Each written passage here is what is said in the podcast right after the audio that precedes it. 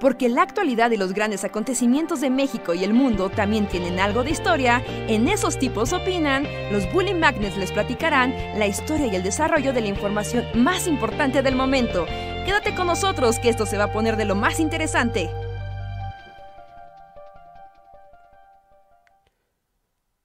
Y estamos al aire. Hola, hola a todos y todas, ¿cómo están? Sean bienvenidos y bienvenidas a una noche más de El Bully Podcast. Esos tipos opinan. Con nosotros los Bully Magnets, que estamos aquí para platicar con ustedes, decir cosas random y alegrarlos y deprimirlos en igual proporción. ¿Qué tal pasan la noche de este jueves? Cuéntenos en los comentarios, únanse a la conversación y a ver a dónde nos llevan como los las divagaciones del día. Yo soy Andrés y gracias por acompañarnos. Eh, ¿cómo están? Bienvenidos a un podcast más. Yo lo siento, pero no he comido, bueno, o sea, desayuné y luego no comí todo el día, entonces este podcast será como Luis comiendo. Y haré lo posible porque no se metan sonidos así de, de comida, pero es lo que es, ni modo. Voy a tener que comer al aire. Pero hay gente a la que le gusta eso, ¿no? Como que su, cosa es... A mí no me gusta, pero, o sea, como que hay videos de gente masticando y haciendo como durante horas, ¿no? Así como a máxima detalle. Sí, ya vi, y creo que, o sea, puedo comer fuera de cámara para que no sea más asqueroso todo, pero, pero sí, ¿no? Pero que no comer fue como, o sea, como cuando los actores comieron en escena, así como Marlon Brando fue así como, ah, voy a masticar un tocino, cambió el, el, arte para siempre. cambió el concepto de la actuación así de forever, porque lo hizo como más... ¿Humano? Ajá, sí, ¿no? Como más real. Eso es real, ¿no? Está comiendo. Eso es real. Sí, sí, ahora es para que la gente tenga ahí unos kinks medios extraños con los sonidos orales, pero está bien, funciona. ¿Qué tal a todos? Buenas noches. Bienvenidos a Esos tipos opinan 494. Dios mío, qué miedo. 494, Rejas. Nos aproximamos a un número como, como el conteo de Lost. En cuanto lleguemos al 500, se va a resetear el mundo así. pues estaría bien, ¿no? Porque salvaríamos a la humanidad de su destrucción. Sin saberlo. Sí, tal vez. Cabalísticamente, Bully está destinado así a a reiniciar la existencia. El reset existencial está en nuestras manos. Eso suena bien, eso suena bastante rentable. Pero no lo sabemos. Igual y solo pasa algo especial. ¿Quién sabe? ¿Quién sabe? ¿Qué podría pasar? Estamos en la cuenta. Pero me quedé pensando, sí, ¿verdad? Como actores comiendo en pantalla fue el cambio de los setentas, ¿no? Así como, ahora todo es real, los actores ya no son de cartón, miren cómo mastican un pollo. Está bien, ¿no? Que luego en el mundo de la, de la actuación, o sea, cada que ven como a alguien comer, significa que, que tuvo que comerse eso como 25 veces, ¿no? Sí. O luego hay trucos, porque luego en la serie siempre hacen como de, sí, y entonces el asesino es esta persona, y hacen como el movimiento, pero la cámara corta porque ya sabes que, o sea, comer es todo un problema, ¿no? Sí, es un problema para la actuación. No sé si ustedes Yo tengan como... fuera de cámara. No sé si ustedes tengan como momentos así como justo de la historia del cine, como que tienen muy grabado la comida. Por ejemplo, a mí me pasa que si me dices actores comiendo en pantalla, no puedo no pensar en Denethor comiendo sus jitomatitos cherry. ajá, porque aparte son jitomatitos cherry. Sí. Yo también como que vinculo inconscientemente a Denethor con tomatitos cherry. Sí, o sea, yo cuando pienso en gente comiendo en pantalla, pienso en Denethor y sus jitomatitos cherry. Sí, sí, es un buen ejemplo. Y Pippin cantando. Ajá. Este... Pues este Samuel L. Jackson, ¿no? Comiendo una hamburguesa en Pulp Fiction también es como muy de claro. Comer hamburguesa. Pero. Pues sí, Sí, bueno, sí, De hecho, Pulp Fiction tiene como... inicia comiendo, literal inicia que están en una cafetería y están comiendo cuando están hablando de atracar la, la cafetería. Pero ahí sí comen.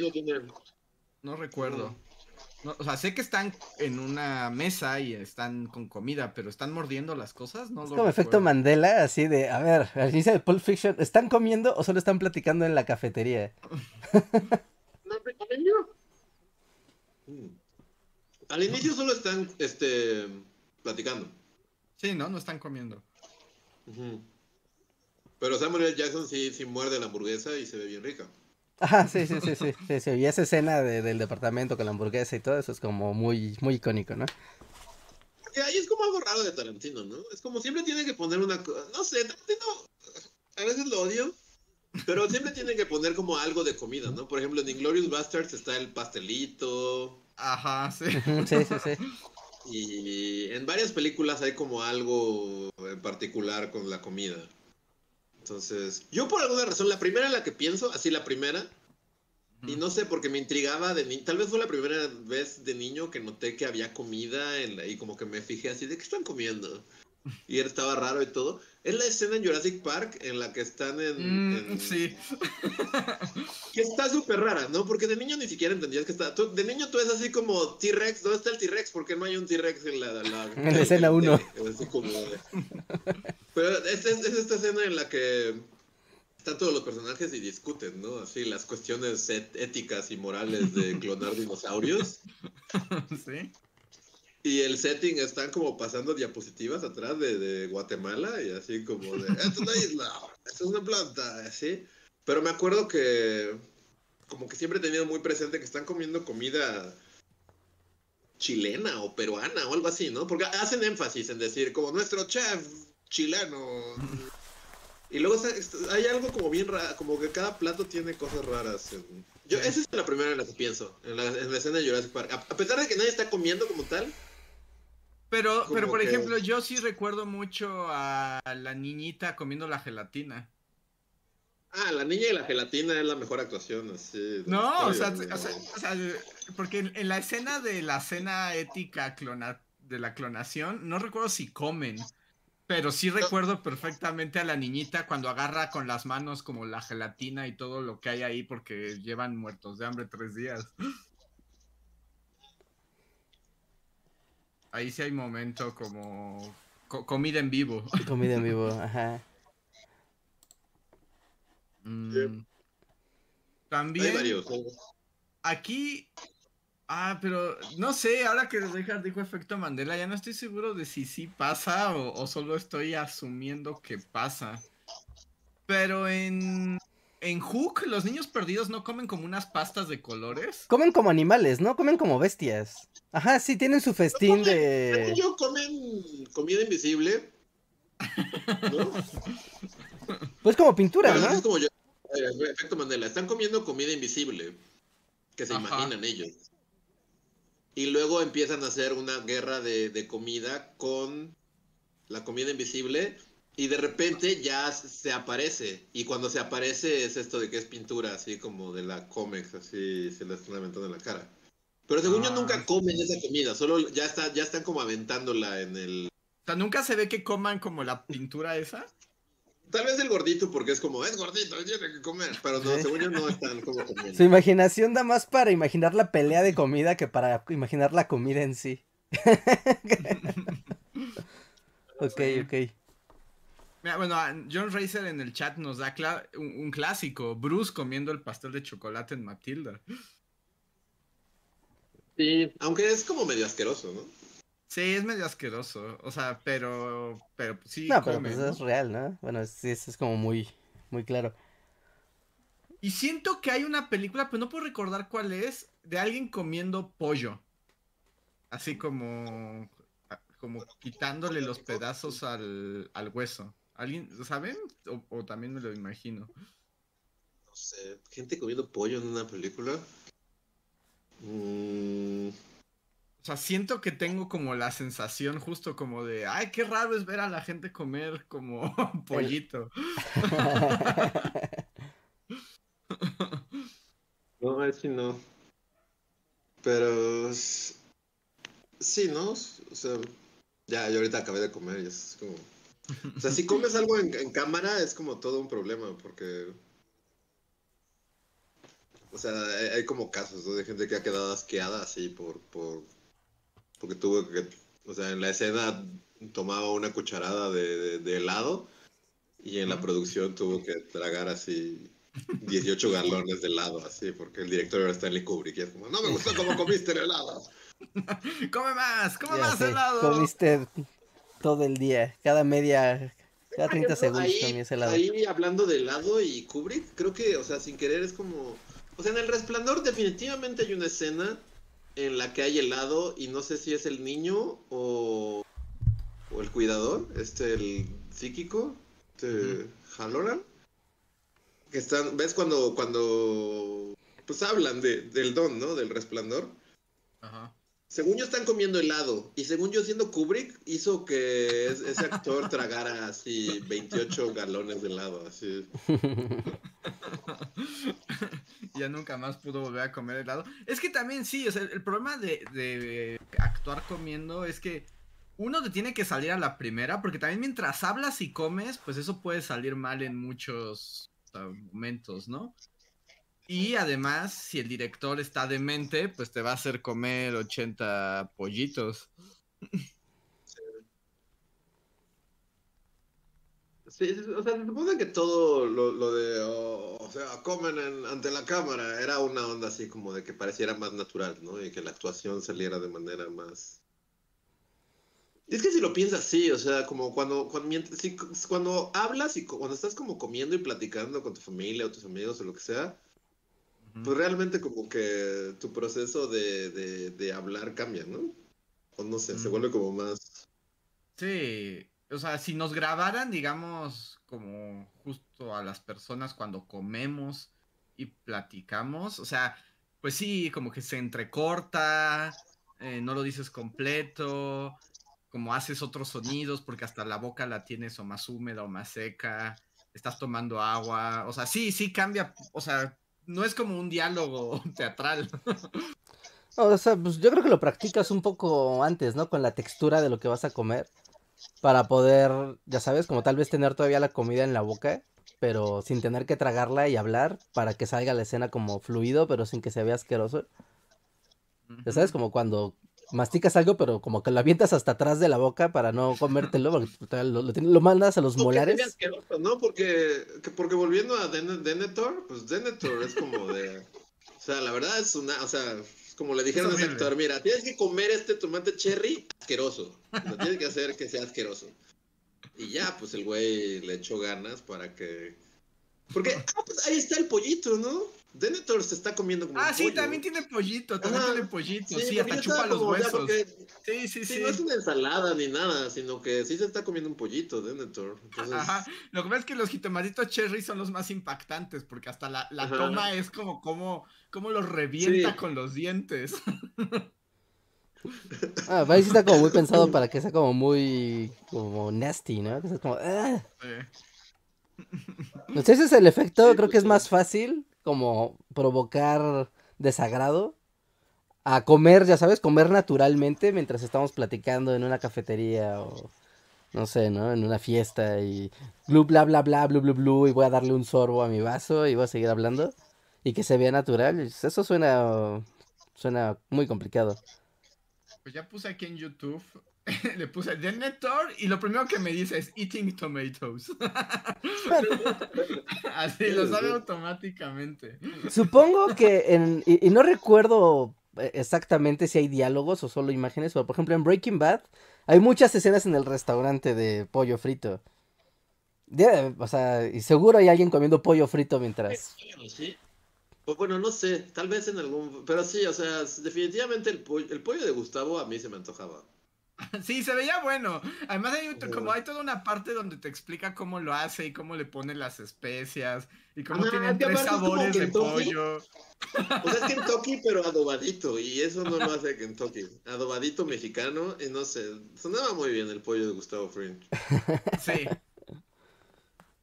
Sonaba rico. Estoy viendo la escena y sí, Denethor está pelando pollito al mismo tiempo que revienta jitomatitos cherries con los dientes. Y el pobre Pippin tiene que cantar. Una canción súper melancólica y sentimental. Cuenta, por ejemplo, Ratatouille. Es que animación ahí sí hay más de comida, ¿no? Porque... Aunque sea animación, no, ¿verdad? No, es que ahí no... No, no, Porque se ve bonito, es como cuando ves la comida en las películas de Ghibli, ¿no? O sea, la... o sea como las películas de Ghibli son... Siempre hay comida. Ajá, es todo un género, ¿no? Cocinar y comer en película de Ghibli y todo se ve delicioso y súper bonito. Pero justo la animación le quita lo nasty, ¿no? O sea, porque nunca ves como la parte fea de comer. sí. sí, buen punto. Y que tienen que comer, o sea, tienen que, o sea, el hecho aquí es como tienen que comer y te tienen que, se te tiene que antojar. Porque también estaba pensando, por ejemplo, en, en las películas de Scorsese, que siempre es como tiene su momento así de la pasta, mamá mía, ¿cómo hacía? O sea, en, en, Goodfellas es como de la escena en la que están cocinando en la cárcel, ¿no? Sí. Que para mí, o sea, realmente yo no puedo picar ajo sin pensar en Goodfellas. Es así como está para siempre. Sí. Es como tengo que picar el ajo delgadito como en Goodfellas. Y es como. Pero según yo ahí es más bien es más bien cocinar que comer. Y por eso también estaba pensando en Ratatouille, porque es como ahí se ve como cómo cocinan, pero realmente, pues sí, al ser animación no pueden. O como Ghibli, que todo el tiempo están cocinando cosas que hacen en las ollitas y los tomates y todo. Pero, pero sí, comer, comer eh, frente a cámara, sí es un asunto. Sí. Sí, estoy viendo, no, no, no hay como. No sé, o sea, hay, como miles de escenas de comida en películas, pero alguna en particular, o sea, sí. En mi pobre Angelito 2, en mi pobre Angelito 2, Macaulay Culkin está comiendo pizza en una limusina. ¿Así? Es muy específico. Sale comiendo, o sea, sale comiendo. es la escena de que me van a. Pero es como, todo es súper lujo, pero está comiendo pizza. Trae una caja de pizza y está así, ah. Pero sí la come o solo la tiene. Porque cuando luego cuando te das cuenta, o sea, siempre está la pantomima de comer en las películas, pero pocas veces ves a la gente comer de verdad. Mm, sería efecto Mandela. Sería efecto Mandela. Decir como, claro, veo cómo la mete a su boca y la mastica. Es por ejemplo cuando, o sea, pensando en Macaulay Culkin, en Ricky Ricón, cuando entran al McDonald's y a todos los niños les das hamburguesas. No o sea, no estoy, no podría asegurar que alguien muerde la hamburguesa. Que, de nuevo, o sea, si algún actor se compromete a morder la hamburguesa, se va a comprometer a, hacer eso 45 veces. Entonces, por eso muchas veces en las películas nunca lo ves, ¿no? O sea, siempre la edición se queda en que sacan la hamburguesa y es como de, ya, pero no lo, no, no ves cómo comen en realidad. Ajá, no, lo más como lo muerde y corta la escena, ¿no? Y ya lo pueden, ya lo pueden escupir o lo que sea. Sí, y por eso es como también como, o sea, pongan, de, de hoy en adelante pongan atención, así a cuando alguien solo muerde, y cuánto tiempo hay entre. Porque luego hay gente que es como, o sea, realmente todo el proceso es masticar y tragar, y puedes ver todo eso. Y entonces, si, hicieron eso, significa que lo hicieron, así que. Estás viendo un actor así de, de renombre y de, de compromiso total. Sí, estoy tratando de pensar en ejemplos de películas así como en los que pase así de en las que veas todo el proceso, pero sí, tampoco, no, no hay mucho. En Old Boy se come, o sea, pero ahí yo creo que solo lo hicieron comerse un pulpo, ¿no? No creo que haya sido como... Ah, quién sabe. Pues no sé. haya comido varios pulpos? pues en Corea es una exquisitez, ¿no? Pero también qué asco comer 37 pulpos vivos, ¿no? Sí, no sé. o sea, debe estar el dato por ahí en internet, así de cuántos pulpos se tuvo que comer vivos. Sí, en Corea es como lo más normal del mundo, es como le dieron una. O sea, sí, o sea, es como, como, como un platillo súper exquisito, el pulpo vivo, que a mí me parece como asquerosidad, pero. Sí. O sea, pero sí es una cosa. Ahora no sé cuántas veces lo hayan hecho, ¿no? en la película. Sí. En Macario. En Macario, cuando está. Macario sí lo ves comiéndose el pavo. O sea, sí lo ves así como. ¡Ah, sí tiene su escena de. voy a devorar. ¿Y crees que López Tarso se haya tragado así de cinco pavos? Tal vez sí, tal vez sí. No creo, seguro nada más lo grabaron una vez y ya fue como, ya, que esa queda. Pues le sale, si salió, le sale muy bien porque se ve muy natural de, soy López Tarso, tengo un chorro de hambre, tengo un chorro de envidia y me voy a comer un pavo. voy a comer un guajolote en el bosque. Y sí se ve como el... ¿Cómo? ¿Cómo les? No, no, no. No, no, no, no, no. Sí, estoy pensando como en más.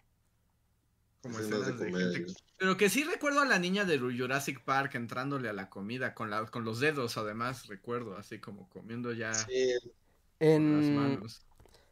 en- hay una película navideña de Tintán que se llama El Vagabundo Feliz, que No, básicamente esas todo... solo las viste tú, Rejas. No- si no la viste tú, no quiere decir que no exista. Pero ahí también se come un pavo y todo gira en torno a que quiere comerse la pierna de un pavo. Y sí tiene su escena de voracidad vagabundo. Voracidad vagabundo. Ah, Nadie vio la serie esta de Matt Mikkelsen siendo Hannibal Lecter, ¿no? No. Qué bueno. Pero yo así como que la vi hace mucho, así cuando todavía me costaba como trabajo darme cuenta que algo era una porquería. Entonces creo que vi como dos temporadas antes de decir, un momento, esto es una cochinada. Ajá. Pero había muchas tomas como de uno, de, de así de cocina, así como... Era como food porn la serie. Ok. O sea, porque en teoría estaba cocinando humanos, pero pues todo era como así escenas de cómo cocinaba así. Aparte, cocina súper sofisticada porque es Hannibal Lecter, ¿no? Y- ajá. Sí, y, sí, sí. ajá, no puede hacerse unos tacos, unos taquitos de bistec cebollado, tiene que hacer una mamada. Que Sí, alta cocina francesa, ¿no? Si no, no. sí. Y luego, no sé, esa, esa serie era muy cagada porque, pues, eh, eh, o sea, eran como los personajes de, de, de las, pues sí, de las aventuras de Hannibal Lecter, así como, o sea... Pero en los libros, pues no sé, o sea, tal vez invitó una vez al, al, al comandante de la policía, así, a comer y le dio carne humana, pero aquí como era una serie, o sea, el, el comandante de la policía, el jefe de comida. así, era este... Morpheus. Mm, ujú. Y cada semana lo tenía comiendo humanos. Y es como, Morpheus, has comido humanos 27 veces, así en solo la temporada 1. O sea, diario estaba comiendo humanos. Es así como de... o sea, siempre estaba esa escena en la que invitaba al comisionado. Ah, no, tengo un platillo muy especial. Y es como de, ¿a cuántos humanos? O sea, le, le hizo comer un chingo de humanos. Así. ¿Y en algún momento se da cuenta Morpheus o no? No llegué, no llegué a eso. Fue, o sea, me di cuenta que era una cochinada antes de que terminara. Así de repente fue así como, un momento, esto es una porquería y ya. No Sí. sé. Alguien que haya visto a Hannibal, que que haya visto la serie de Hannibal puede. Oh, Michael Jackson, ¿no? Al inicio de su video de trailer está comiendo palomitas y sonriendo.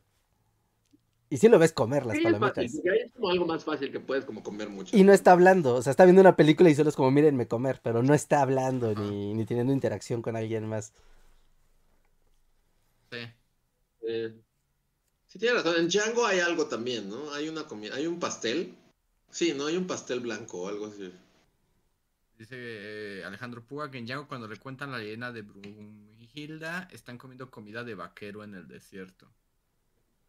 Bueno, eso también, la comida de vaquero en las películas de vaquero, como que siempre tienen un su stew, Ah, que se ve ah, sí, el stew.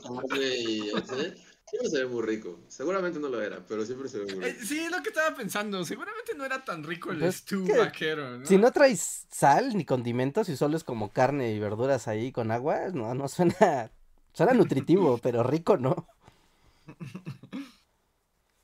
Sí. Sí. Que, por ejemplo, en película. Eh, Ahí como llevando la comida a historia, eh, eso es un tema apasionante, la historia de la comida, pero ¿cuándo creen que la comida empezó a saber rica? Pues cuando empezó a haber sal, ¿no? Yo creo que. Pero es que depende de rica en dónde, porque en muchos lugares sigue sin ser rica, ¿no? bueno, también es un, es un buen punto. es un Sí, te buen- estoy mirando a ti, Inglaterra. comiendo horrible, horrible, ¿no? Es como, riñones, riñones y una cola de café al lado. O sea, y esa es su comida, entonces no sé. Es que también rico y relativo, porque, o sea, no dudo que a los irlandeses les encanta, a los escoceses les encante así comer riñones y digan que es lo máximo. Pero. Pues cualquier cosa que Por lo tenga menos los especias. itali- para mí, los- por Así. ejemplo, lo, lo que sí es un misterio es los italianos qué hacían antes del descubrimiento de América. O sea, que. Porque los tomates vienen de América, ¿o no? Sí, los tomates sí. Entonces, ¿qué, qué había? ¿Qué? ¿Italia qué? ¿Qué hizo antes de.? Ahí, por ejemplo, mi pregunta es la pasta desde cuando existe, ¿no? La, o sea, porque puedes hacer salsa sin tomate para la pasta.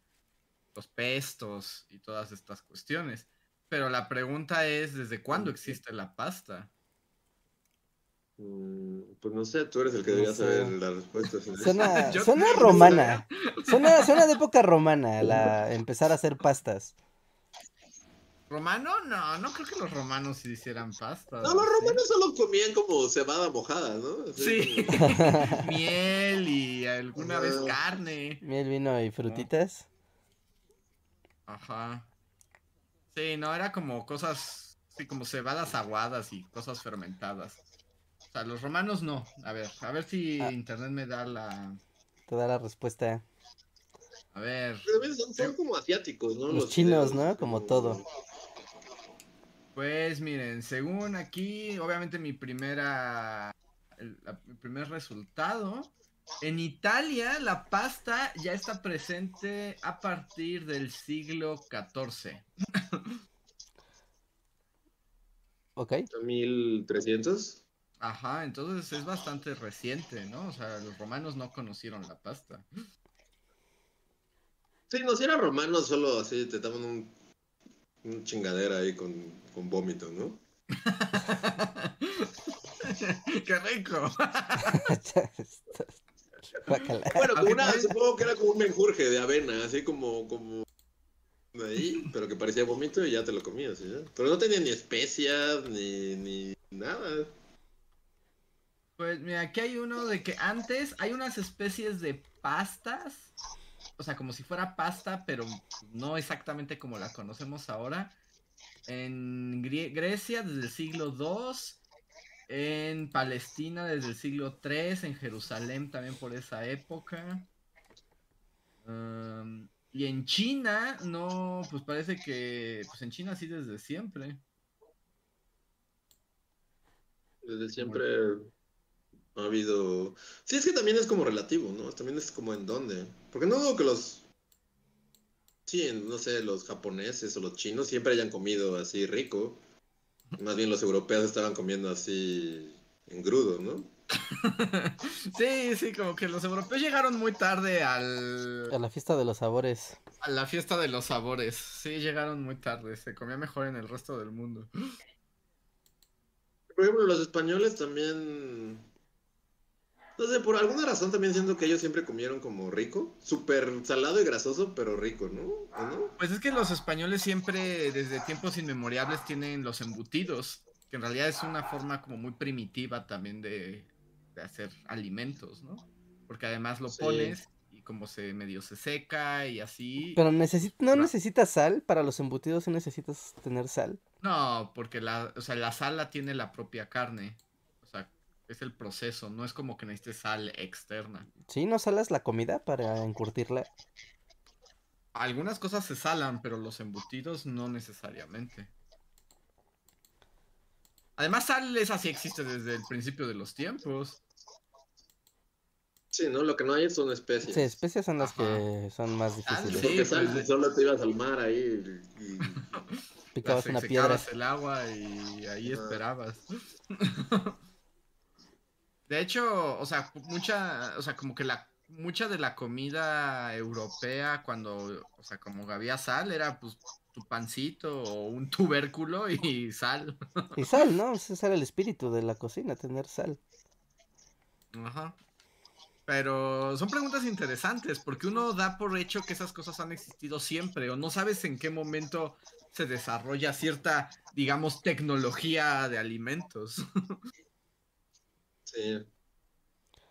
Pues un montón de fermentos también de yogures y, ya sabes, yogures, Sí. quesos, eh, leche y todas las cosas horribles que puedes llegar a hacer con la leche. Porque horrible. Es muy versátil la leche. O sea, sí, sí, o sea, es muy padre, es muy padre, pero ah, siempre como alguna cosa láctea que no está tan chida, ¿no? Como la, o sea, no sé, como la, la nata sola, es como hay gente que le gusta la nata y gente que no, y si no te gusta la nata, ciertos tipos de queso cremosos no te van a gustar por su textura natosa. Queso, como de dame, o sea, excepto el queso amarillo, es como gimme, gimme, gimme. Es como de, creo que no, o sea, queso, lo que sea quesoso es como de sí. sí. Lo que pasa es que el proceso de hacer los quesos frescos, como en lo que es justo cuajan y eso, es como asqueroso, ¿no? Como el, queso jocoque. ¿Han probado el jocoque? Pues, sí, guacalas, esas cosas como que son como calosas, no sé cómo explicar. Sí, sí, o sea que su consistencia todavía es así como, como mocosa. Ajá, como el cuajo, es como el es el cuajo y también es el suero, es así como, mira, y esa parte del cuajo acá y el suero acá como que se separó y estás probando así como de, ¡ah! ¡Úneme otra vez, por favor! A mí la cosa que me malviaja de los quesos frescos es justo el suero, ¿no? O sea, que, que agarras pedacito de queso y dejan así como... Su charco el charco y el charco, el charco sí me da como mucho guacala, la neta. O los, no, yo sé que cualquiera que nos escuche que sea experto en alimentos y así me va a dar una bofetada. Pero, por ejemplo, los búlgaros. Mm, ah, no, también, no, esas cosas, no, todas las cosas que es como como cuajo raro, no me gusta. Hubiera haciendo tu, vas, porque vas haciendo tu yogur natural con los búlgaros y los alimentas con leche y así. es como todo un arte raro. Pueden vivir 300 años, ¿no? Es como tu mascota del refri tener búlgaros. Sí, no, la gente que hace búlgaros también me malviaja. Y, son muy buenos, son muy buenos para la salud, muy, muy buenos. Yo sé, y además hay gente que se lo toma justo con mucho, con mucha seriedad y cultiva sus, sus búlgaros, te digo que por generaciones, ¿no? Es así como mi colonia de búlgaros viene de mi tatarabuela y así.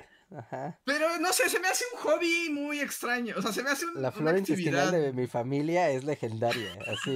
Porque sí, o sea, pues probióticos time, deja de tomar cualquier estupidez. Búlgaros. Búlgaros es la respuesta. Pero, ¿pero es lindo? No, no lo es. No, se ve, se ve. O sea, ¿qué tienes en contra de los búlgaros? No, o, sea, o sea, no, no, no en contra de los búlgaros, sino en la actividad de hacer búlgaros, o sea, de, de mantener tus búlgaros por generaciones y alimentarlos. Es proceso que con todo, ¿no? O sea, a final de cuentas es como, o sea, el proceso es un proceso de fermentación. Ajá, fermentación. es como, es de bacterias, sí, son bacterias que están ahí. bacterias de la leche y las vas alimentando y el sobrante es lo que te va dando yogurt. Y el yogur, o sea, y es muy rico. A mí de chico, mi mamá y los búlgaros tenían una relación muy íntima. como de, deja de tener búlgaros, deja de tener búlgaros. Pero comíamos mucho, sí, no, pues fruta con yogur para yogur natural. Y era como, sí, mamá, cool, mi flora intestinal es un campeón. Lo agradece. Gracias, pero ves ahí como de cómo están creciendo como si fueran palomitas de maíz. sí, no, no, lo que digo es que me, me, malviaja mucho, me, me, malviaja mucho el... tengo una colonia de bacterias en mi... En mi refri son mis amigos y comemos de ellos porque los estamos cuidando desde hace 30 años. Colonias todo, la, o sea, el pan es lo mismo, ¿no? Sí, el vino es lo mismo, la cerveza es lo mismo. Ajá, cualquier, pero cualquier, la cerveza es lo mismo. O sea, ¿sí? ¿por qué el pan sí y, el yogur no? Porque no lo ves. Porque no lo ves, exacto. O sea, una cosa. Eh, y, y, el acto como de cuidar. De cuidar tus bacterias. Eso es lo que me. me es como tener masa madre. de igual manera se tiene que cuidar la levadura para hacer un pan, ¿no? Es como. Sí, sí, tu, tu, o sea, y de hecho puedes cultivar la levadura para hacer pan. Y igual mantenerla. Y también me, me, me, parece como muy extraño. No sé, me, me, genera así como inquietud. Pero es la historia de, de, de la humanidad. Es, tragar chingaderas que cagaron cosas y lo que cagaron es lo que te comes. Porque está padre. Y a veces da alcohol. Sí, básicamente. Es así como si te estás tomando una cerveza, te vas a un montón de cagada de bacterias que estaban de la levadura que está ahí como. Sí, yo sé, y los quesos añejos también eso. Un chingo de, de, levaduras se cagaron. Ajá, las alimentaste, se cagaron, y luego tú te comiste esa cagada hecha un pancito delicioso. Sí, sí, te, los quesos también, ¿no? Y los quesos con agujeros, pues los agujeros también son producto del... La gaseosidad. De, la, gaseosidad. O sea, sí, o sea, sí, todo estoy de acuerdo. O sea, no voy contra la naturaleza humana de andar comiendo todo lo que está en el suelo. Pero, o sea, es muy, para mí, no sé, yo no tendría como mi granja de búlgaros. Son de esas cosas que es bueno comerlas, pero no ver cómo se hacen. Aunque todo es relativo también, no sé. O sea, también está bien. Pero está padre quitarse la, la comida y decir, mollejas, mmm, qué rico. El proceso estómago del pollo. Yo soy Team Mollejas, yo sí, Mollejas. ¿Sí? Sí, for the win. No, yo ahí sí no puedo. Debo decir que, o sea, como que mi historia con las mollejas es que conseguí como una, una pollera que está por aquí cerca. Y como que logré caerle bien y luego me hace como descuentos del pollo y es como de todo cool. Y creo que logré caerle bien porque siempre le compraba como mi, mi, tirada es llegar ya que sé que va a cerrar y que tiene un montón de hígados y mollejas ahí que se van a ir a la basura. Entonces compro mi, pollito y todo eso, todo ese retazo me lo da así como a cinco pasos. Prácticamente me lo regala, ¿no? Porque ya es así como ya, se vaya. Y por eso, o sea, como que, bueno, bueno, yo los cocino, ¿no? Pero para los perros. Ajá. O sea, mollejas y hígados es como de, se los mezclo con las croquetas que les doy y ya. Ay, todas las menudencias. Pero debo decir que, que, las mollejas, todavía los hígados, o sea, sí es así de que ya está todo cocido y pues como que lo estoy así como taquero picando para, porque se los voy a, así a, repartir a los dos. Todavía los hígados sí he llegado a agarrar un cachito y decir, está rico. La neta el hígado Sí, me podría hacer un taquito de esto fácil. Pero las mollejas solo de verlas, porque una vez que se cocen se vuelven como medio cafés verdosas, como que hay unas partes que se vuelven verdes, y es como de no puedo con esto, no, no puedo. Lo he intentado, así de que ya está el cachito de molleja y es como del voy a intentarlo. Como no, no. Echarle una cebolla, seas caldito con una cebollita, un ajo y le eh, coces ahí todo. ¿Mollejas? Mollejas, mollejas. ¿Mollejas? ¿Caldo de mollejas? Ajá, puedes hacer las mollejas incluso con una salsa verde así de tomate. ¿eh? Y es un gran guiso. Pero no es como, no es como comer liga, no sé, solo de lo, es que, de lo que se ve, todavía el hígado, es como una textura ahí como, suavecita, pero la molleja se ve que es como si comieras plástico. como si comieras una liga, ¿no? Sí, sí, sí, es raro como la, la textura que tiene.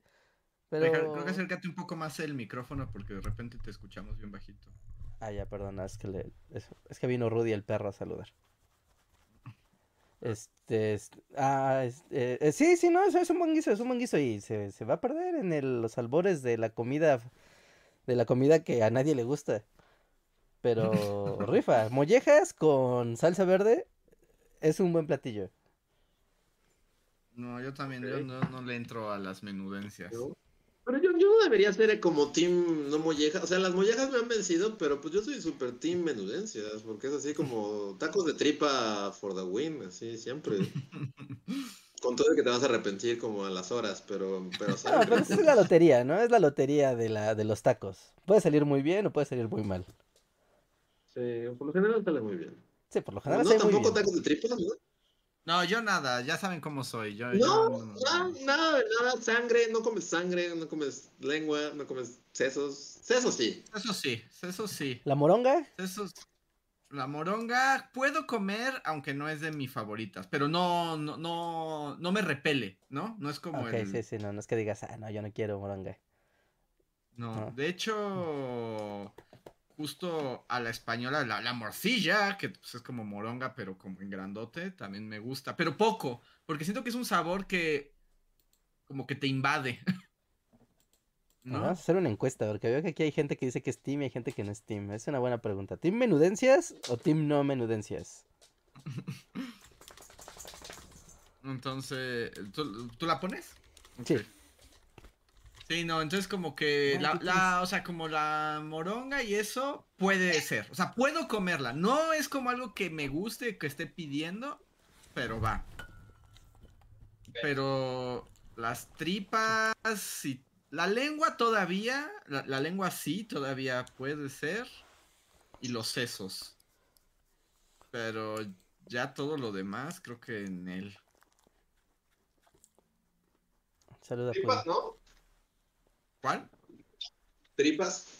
No, tripas no. No, no, no, hasta el olor me repele. Ojos, ¿Neta? ojos y lengua. no, no, no, no, no, ojo. De la res, ¿no? De la res, obviamente no del pollo, eso sí, no, pero del, de la res, así, ya sabes, tacos de ojo, tacos de, No, no, no, no, no, no. de ojo de res, de buche, de sesos, No, los no, sesos, ¿no? Dios bendiga Eso los sí. sesos. Eso sí, pero solamente si están como muy cocidos. O sea, porque luego no sé si les ha pasado que les den una quesadilla de sesos y lo muerdes y están como como no bien cocidos y están como hasta babosos y a- a- a- ahí sí, ahí sí no, ahí sí me ganan. Sí, no, ahí sí tienes que verificar bien, ¿no? Que el taquero tenga, y es que le ponen una bolsa arriba de donde están cocinando, y que sí se vea Ajá. que el vapor está así a todo lo que da, que si metes ahí la mano te cocina vivo, es como, sí, eso. Sí, sí, con que, o sea, tienen que estar muy, muy cocidos, o sea, bien, bien cocidos los sesos para que me gusten. Pero sí, me gustan. Las quesadillas esas de seso que, que van como súper fritas, ya sabes, como de las carnitas. Ajá, sí, sí, que son, son fritas. Eso es garantía, ¿no? O sea, porque está, ya Esas pasó por el aceite hirviendo, Sí. ahí nada sobrevivió, nada malo pudo sobrevivir. esas, esas sí me gustan, esas sí me gustan. Sí, gente que esté en otros países, que esté fuera de México, ¿tiene algún manjar que aplique a las menudencias que se come en sus países?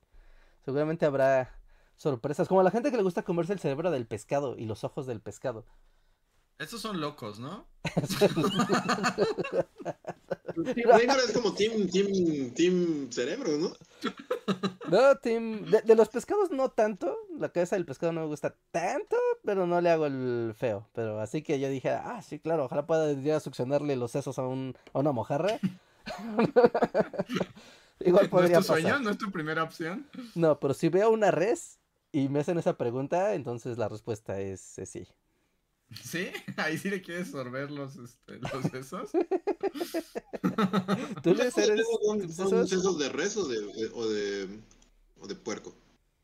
De res, ¿no? De res, de res. ¿Cuáles, cuáles? ¿Los de res? Los tacos de seso, sí, son de, son de res. De puerco, ¿no? No, la cabeza que venden en los tacos es res. ¿Es res? Es res, es res. Ahí me están poniendo algo que no estoy seguro. ¿Eso existe? Es- y, y- pero me falta, me falta rancho. Tacos de ubre. Ah, sí, sí, sí. También la cola, también el rabo de la, de la vaca se come. Y la ubre. El rabo sí. Ah, el rabo sí sabía, pero la ubre. ¿Y eso cómo es? Pues debe ser como. También es como durita, ¿eh? No O sé. sea, que no es tan ¿Sabe común, ¿no? bien? No es tan fácil. Porque suena como de difícil Está que es un digestión. ¿no? manjar el taco de, de ubre. ¿Sí? ¿Es un manjar? Bueno, no se están diciendo, yo no sé. Tampoco he llegado el... Es que no es tan fácil, ¿no? Porque como no se... No, no, no se distribuye tan fácilmente la ubre como eh, carne comercial. La verdad que sí tienes que estar como en el rancho y así de, vamos a matar a Clementina. ¿Quién quiere la ¡No, ubre? Clementina! no, Clementina, es como ese cuento triste de la vaca, ¿cómo se llama? Adiós Cordera. Que es como de una niña y su vaca, y es como, ah, mi... Y la vaca va a morir. Hubo un caso, ¿no? En Estados Unidos, creo que recientemente, bueno, hace un par de años, de una niñita que, que salvó a una, creo que sí, a un corderito de un rancho y se lo llevó así, y lo salvó así como en película gringa, pero luego el gobierno intervino y fue personalmente y le disparó al corderito enfrente de la niña. ¿En serio? Sí, sí. O sea, la niña se fue con el corderito así como que, no sé, no me no acuerdo bien el chisme, pero escapó así de con su padrastro a otro estado, creo que ya estaba así como en otro lugar. Y las autoridades dijeron, esto no puede quedar impune, ninguna, así esta niñita se sale con la suya, al rato todos van a querer salvar un cordero. Entonces tenemos que poner un ejemplo. Y fueron, así, lo fueron, tiraron su puerta y mataron al cordero así enfrente de ellas, como, para que te tengas que ganar salvando a corderitos, niñita. Ese cordero era propiedad privada. Y la mala, eso fue como la mataron así enfrente de Eso está horrible, o sea, pero fueron como los agentes así de E.T. o sea, Sí, llegaron. como E.T., pero con un final súper sórdido en el que le dispara de la cabeza a E.T. enfrente de Elliot, así como... Esa niñita debe estar muy traumada actualmente. Sí, debe ser como... De peta, yo creo, ahora. O, o, o enloqueció, o es como la, la- la líder peta, así, ahorita está encima de unos... tratando de parar unos buques, así, Balleneros. balleneros, sí. Este... Sí, no. También como que no sé, es que es, es raro que te cause conflicto lo que comes. Porque creo que ya lo habíamos pre- pre- preguntado y así, pero, o sea, ahí no, no tiene ninguna lógica. Yo lo he tratado, o sea, ya ni siquiera lo digo porque no tiene lógica. Es como, o sea, no, no, no, o, o como no comer animalitos justo, pequeños. Ujú. Es como, voy a esperar a que crezca y que después lo maten para que llegue a mi panza. O sea, es como estúpido, ¿no? Pero justo como, como el cordero o... El lechón.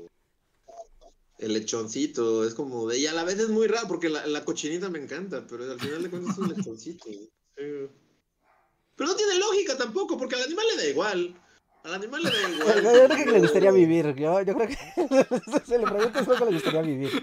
Así como Peta está escuchándote. Cuida, a ver, cuida con, con cuidado qué vas a decir después de al animal le da igual. Bueno, no sé, pero es que ¿cómo, cómo justificas eso? O sea, ¿cómo lo justificas? Es como de... Según yo no tiene, no, no hay ninguna lógica. Es decir, bueno, me como a un adulto, pero no me como a un niño. Es como... No, No hay no, o ninguna te lógica. comes a todo o no te comes a Ajá. ninguno. No, pero, o sea, no, no- no es como que sea un asunto moral, ¿no? También es un asunto práctico. Tú quieres comprar un lechón y un lechón es muy caro. ¿Por qué? Pues porque todas las partes del puerco que se podrían vender y la carne que va a dar, pues la estás evitando. Y pues ni modo, ¿no? Por eso es, pues ni modo, lechoncín, Bambi, sorry, a la mesa. Nosotros así con las cuestiones morales y así, y Reca es como de, no, no, no, billeyes. Lechones más billeyes, y no tiene todo, todos tienen billeyes. O sea, ¿por qué no comes pollitos? ¿No? O sea, es como, pues no tienen ni carne, ¿no? Es como completamente un desperdicio. ¿no comes, o, o sí comes pollitos ¿Pollitos, en algún no? momento? ¿Alguien No, pollitos ha no comido se un comen. pollito? Si yo sepa, no tienen ni carne, o sea, no, no tiene ningún sentido No, depredarlos. es muy difícil. De repente, Regal está así como enemigo del Capitán Planeta, ¿no? No, o sea, sí, es- sí es, sí es raro, o sea, yo no sé, o sea, sí es como muy rara las posturas que tenemos respecto a la carne y a la comida. Y que sí y que no, ¿no? Creo que una parte, Sí. y regresando como al inicio de los fermentos y la leche, aplica lo mismo de si tú no ves cómo se hace, no tienes problema en comerlo. Pero cuando conoces el, o sea, si ves, si alguna vez han visto cómo se mata una vaca, o sea, es como, güey, vamos a amarrar una vaca a un árbol y después el que se dé cuenta la vamos a matar y la vamos a destazar y después de que lo ves como de, güey, tal vez no me la quiero comer porque, pues, vi Eso, todo o sea, lo eso es algo ¿no? bueno, de nuevo, igual, peta así de suscribiéndose al podcast. No, bueno, es como O sea, cosas que eso- pasan eso en es los algo ranchos. bueno o algo malo? Porque no estoy seguro, no sé, como que también es como algo generacional, ¿no? No sé si a ustedes les tocó, pero yo por ambos padres es así como de, te mandaban al mercado por la gallina y, te- o sea, y, y- y la comprabas viva y, y- o la tenían ahí y entonces diario Sí, veías o como decían, decapitaban y- O Diario, sea, a, papá. tu- a- a la bisabuela, a la bisabuela cuando era niña, le decían así como le, órale Petrita, ve y mátate una gallina para comer hoy. Y allí va Petrita ¿Y de ibas? 10 años y y... Y como una matraca agarrabas a la gallina y le dabas vueltas y vámonos, ¿no? O sea, y la gallina ni cuenta se daba de qué chingas le pasó. O sea, creo que también es como los hábitos de la gente, pues antes lo veía eso como algo cotidiano, normal, no, no tenía nada de malo. Pero conforme fue pasando la industrialización de, de los alimentos, O sea, tal vez no es lo mismo que vaya Petrita a matar una gallina a que pongas hay una máquina de cientos de, gallinas. cientos de gallinas acorraladas y ¿no? O, sea, incluso como la moda actual de los productos orgánicos, que también están vinculadas al sufrimiento animal. Entonces es como de, ah, mira, no está mal comerme a la vaca o a la gallina o al buey si el buey tuvo una vida, digamos, medianamente decente. Y entonces eso le, resta puntos de culpa y entonces puedes seguir consumiéndolo. Pero es algo que está aquí en tu mente, o sea, es algo que está es completamente... Y, que se ha cambiado la relación. Alguna vez les conté de la anécdota de mi profesor alemán, ¿no? Que él contaba como que así en su pueblo alemán, o sea, como que justo su abuela, pues criaba puercos y cuando llegaba Navidad, pues acuchillaba al puerco, ¿no? O sea, lo criaba todo el año y era como un lechoncito y todos querían al puerco y todos jugaban con él. Pero pues llegaba Navidad y la misma abuela, que era la, la que había criado al puerquito, pues le cortaba la garganta, ¿no? Y se lo comían en... sí, ajá. Era el ciclo de, mira, está muy padre y Navidad, Y, y mi profesor contaba justo cómo esa tradición se había mantenido en su familia, pero cómo iba cambiando con las generaciones, ¿no? O sea, era como su abuela lo criaba y lo mataba. Su mamá de él no veía mal ni criarlo ni matarlo, pero ya no los criaba desde chiquitos, ¿no? Como que ya más bien iba por el puerco ya grande y lo mataba. Luego, cuando le tocó a él, él ya no soportaba la idea de matar al, al puerco él o participar, pero no, no tenía problema si lo hacía la abuela o la mamá, ¿no? Y en cambio sus hijas ya son como Greta Thunberg y es así como de jamás volverán a tocar un puerco en su vida, ¿no? Sí, es una manifestación así porque por la vida de los puercos. Dejan de ir a la escuela los viernes. Exacto. Pero también va cambiando nuestra relación con eso, algo que de alguna manera era como un supernatural, se convierte en algo como ajeno, porque además ya no lo haces, ya no lo ves es bueno o malo, pues necesitamos aquí el comité de ética de PETA y así, no lo sé, pero pues la relación existe. Es el resultado de como de cómo todo se va haciendo más como cómodo, ¿no? O sea, como la existencia o sea, porque igual, bueno, no sé, mi, mi punto es que estas, las nuevas generaciones, si de repente o sea, llegar al apocalipsis Mad Max y, solo sobrevivieran los más aptos y, o sea, como y tuvieran que volver como, o sea, tuvieran que hacerlo, pues a lo mejor sí les da asco la primer par de veces, pero eventualmente van a, van a aprender a hacerlo, ¿no? Si, si de cierta manera ahorita mm, nos podemos tener como la, la, este, pues sí, la, la, ¿cómo se dice? La, cuando algo es un privilegio, como, como el... ¿Beneficio?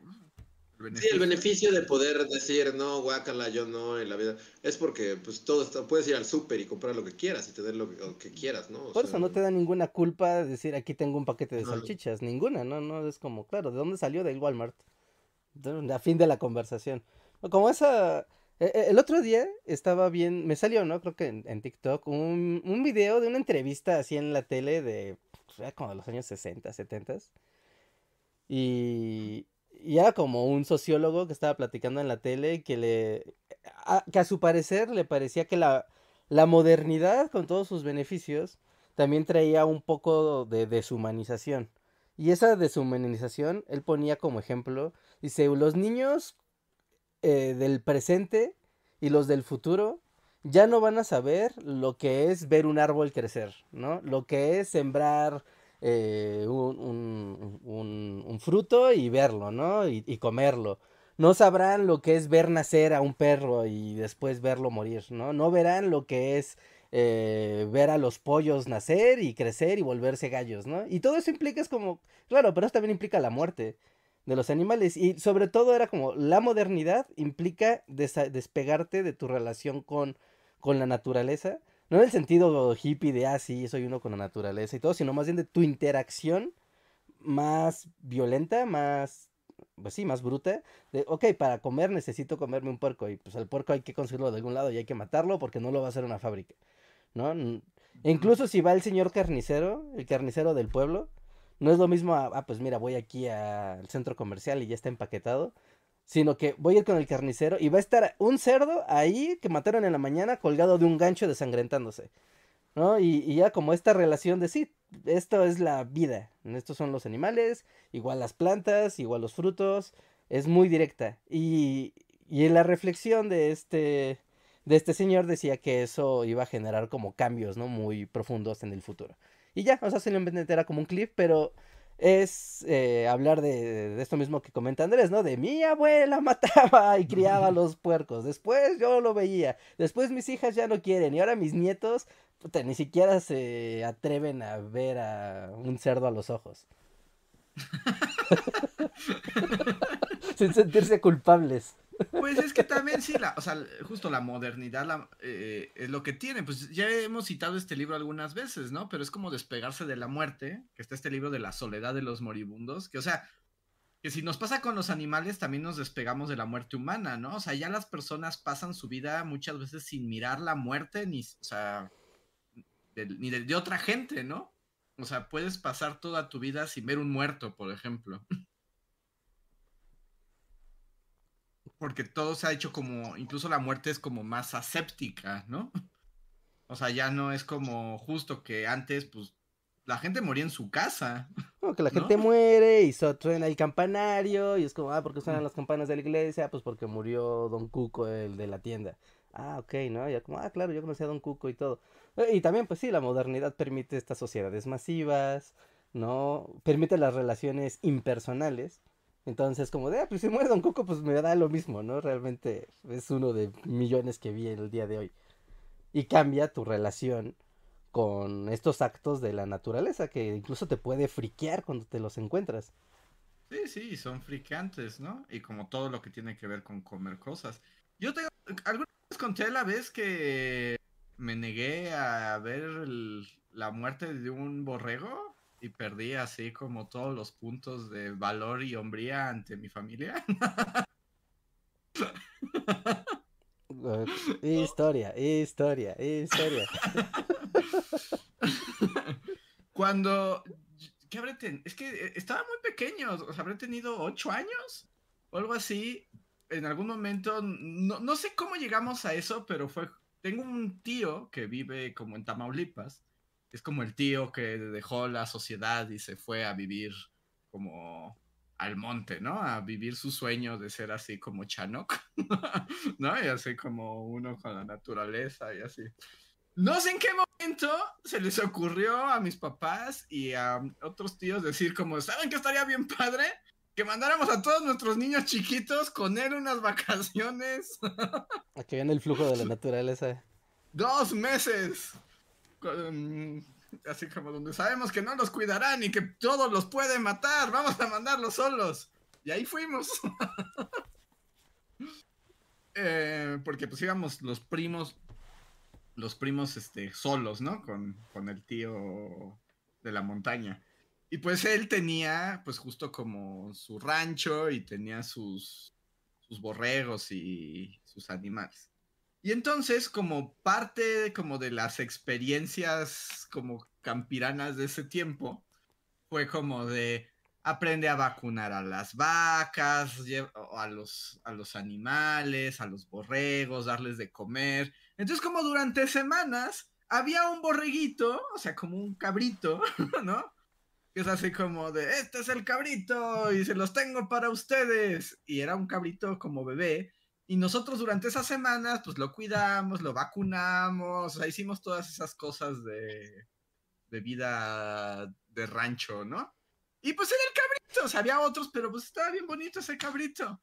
Y luego, bueno, ahí esas vacaciones se extendieron demasiado. Luego mi tío no nos quería dejar ir y éramos secuestrados en la montaña. mano de obra gratis.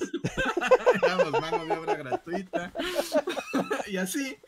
Pero bueno, ya después duraron esas vacaciones yo creo que un mes, o tal vez un poco más, y al final fue como de, bueno, ya se van, ahora sí, después de muchas aventuras en el campo y las hierbas y las vacas salvajes. Tengo muchas historias de esas vacaciones, pero... y todas son muy trágicas, porque claramente yo soy el ratón de ciudad. O sea, yo, por más que estuve ahí, o sea, yo era el niño ratón de ciudad. En el campo, entonces no te pueden pasar cosas, muchas cosas buenas. Pero entonces al final fue como de, bueno, ya se van, y es momento de celebrar, y lo celebraremos como lo había esperado desde el principio. ¿Recuerdan el cabrito que cuidaron? ¡Vamos a matarlo! ¡Nos lo vamos a comer! y la verdad es que a mí me horrorizó. O sea, no es que te, las contradicciones y todo, porque. Pero fue como de. Parte, o sea, como una de las actividades finales era todos vamos a ir al rancho y van a ver cómo lo mato. ¿No? Y hasta. ¿Quién tenía que apuñalarlo? Así como si fuera Julio César Cabrito, así lo apuñalaron. 45 ¿El Senado así? E, ese honor se, se, se, reservaba a mi primo el mayor. Mi primo el mayor iba, le iban a dar el cuchillo para. Porque además, justo nos explicaron: es como de, yo voy a agarrar al cabrito, lo voy a poner entre las piernas, le voy a alzar el cuello, y tú, mi primo más grande, vas a agarrar el cuchillo y se lo clavas aquí. Aquí se lo clavas. Aquí, porque si se lo clavas en otro lado se va a asustar y se va a poner duro. Tiene que ser aquí.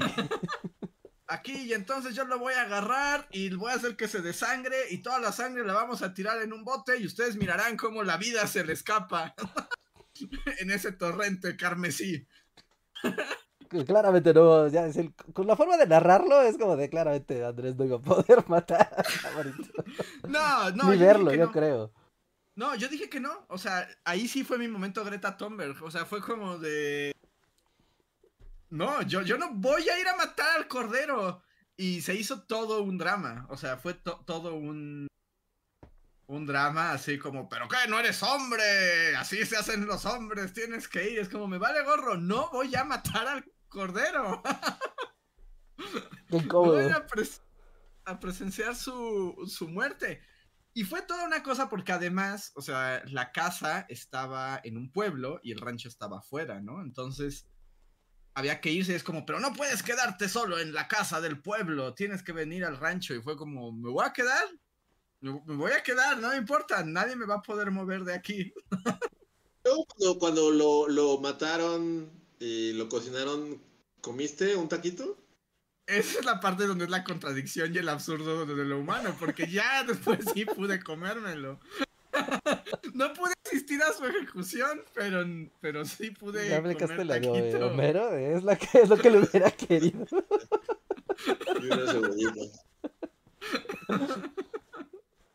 ya sé, ya sé, es contradictorio es contradictorio y no voy a ganar un premio PETA por este momento, porque sí comí al cabrito, pero, pero no pude, no pude ir a presenciar su ejecución.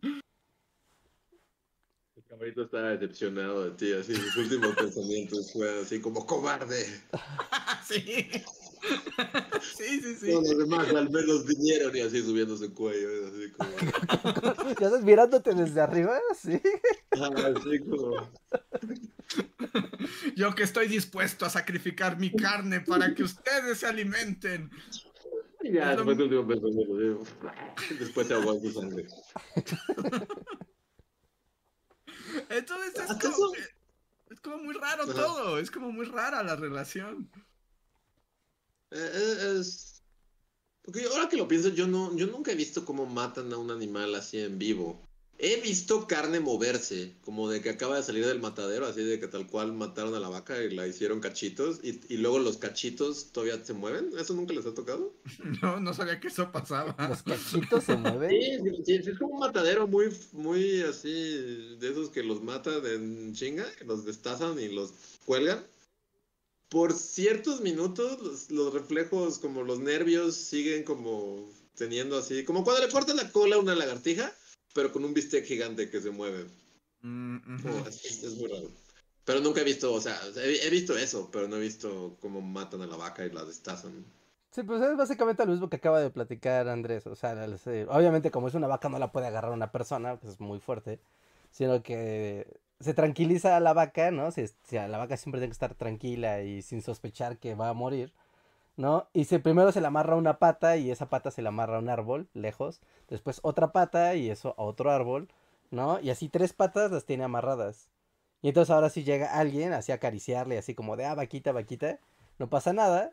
y por la espalda llega alguien y le clava una, un cuchillo largo justo en la nuca, ¿no? Pero igual es como de tienes que clavárselo aquí, aquí, aquí, aquí, no arriba, no abajo, no, aquí. Porque, sí, o sea, pues la idea pues, es cortar como la, la comunicación del cerebro. Este podcast no va a monetizar y nos va a quitar como puntos, ¿verdad? Es como carniceros el podcast. ¿No? Y si lo haces correctamente, o sea, justo no pasa no pasa que la vaca se tensa, se pone nerviosa, porque eso hace que pues ya la carne valga queso. Entonces como que el punto clave después de haberla criado, haberla hecho crecer y como que todo, ay, qué bonita la vaca. El punto clave es matarla correctamente, porque si no todo ese trabajo también pues se va a la basura y pues la vaca se pone mal y nadie quiere comer la carne de la vaca. O Me encanta chivo, que, sea. Siempre tiene el lente económico de la situación. Es como, mucho trabajo, no lo vamos a desperdiciar. Bueno, o sea, hasta por respeto a la vaca, ¿no? Es como, güey, pobrecita vaca, o sea, ni siquiera vas a estar sabrosa, tienes que estar rica. Ni los lobos. Ya sé, es que te digo, es difícil hablar de estas cosas porque justo hay como una especie de contradicción justo en lo, en lo moral, pero también es cierto que pues la vida implica eso. Yo solo espero que nadie aquí resulte ser un asesino serial en el futuro, porque si sí, este, así los noticieros se van a dar vuelos con clips de este podcast. Sabía venir. Sí, bueno, pero son cosas de granja. O sea, cualquier persona que haya ido a una granja o un rancho y así, o sea, pues básicamente así son las son las cosas. Que la gente de la población urbana que tal vez nunca ves eso, lo ves como, ¡ah, qué crueldad, la locura! es como de, güey, pues entonces. Ahí es donde normalmente es donde mucha gente hace como el salto de, ah, entonces no voy a comer ya carne porque no quiero ser parte de estas cosas. Y está bien, es muy respetable. ¿No? Pero si lo encuentras como un horror y así inmesurable, pero si te comes el taquito, reflexiona. Reflexiona. Pues sí, te digo, es como yo no quise ver al cabrito, pero sí me lo comí después. ¿Sabes? Sí, el cabrito. ¿Eh? cabrito estuvo decepcionado de mí. Sí, el cabrito, su último pensamiento fue como esa basura cobarde. Y después.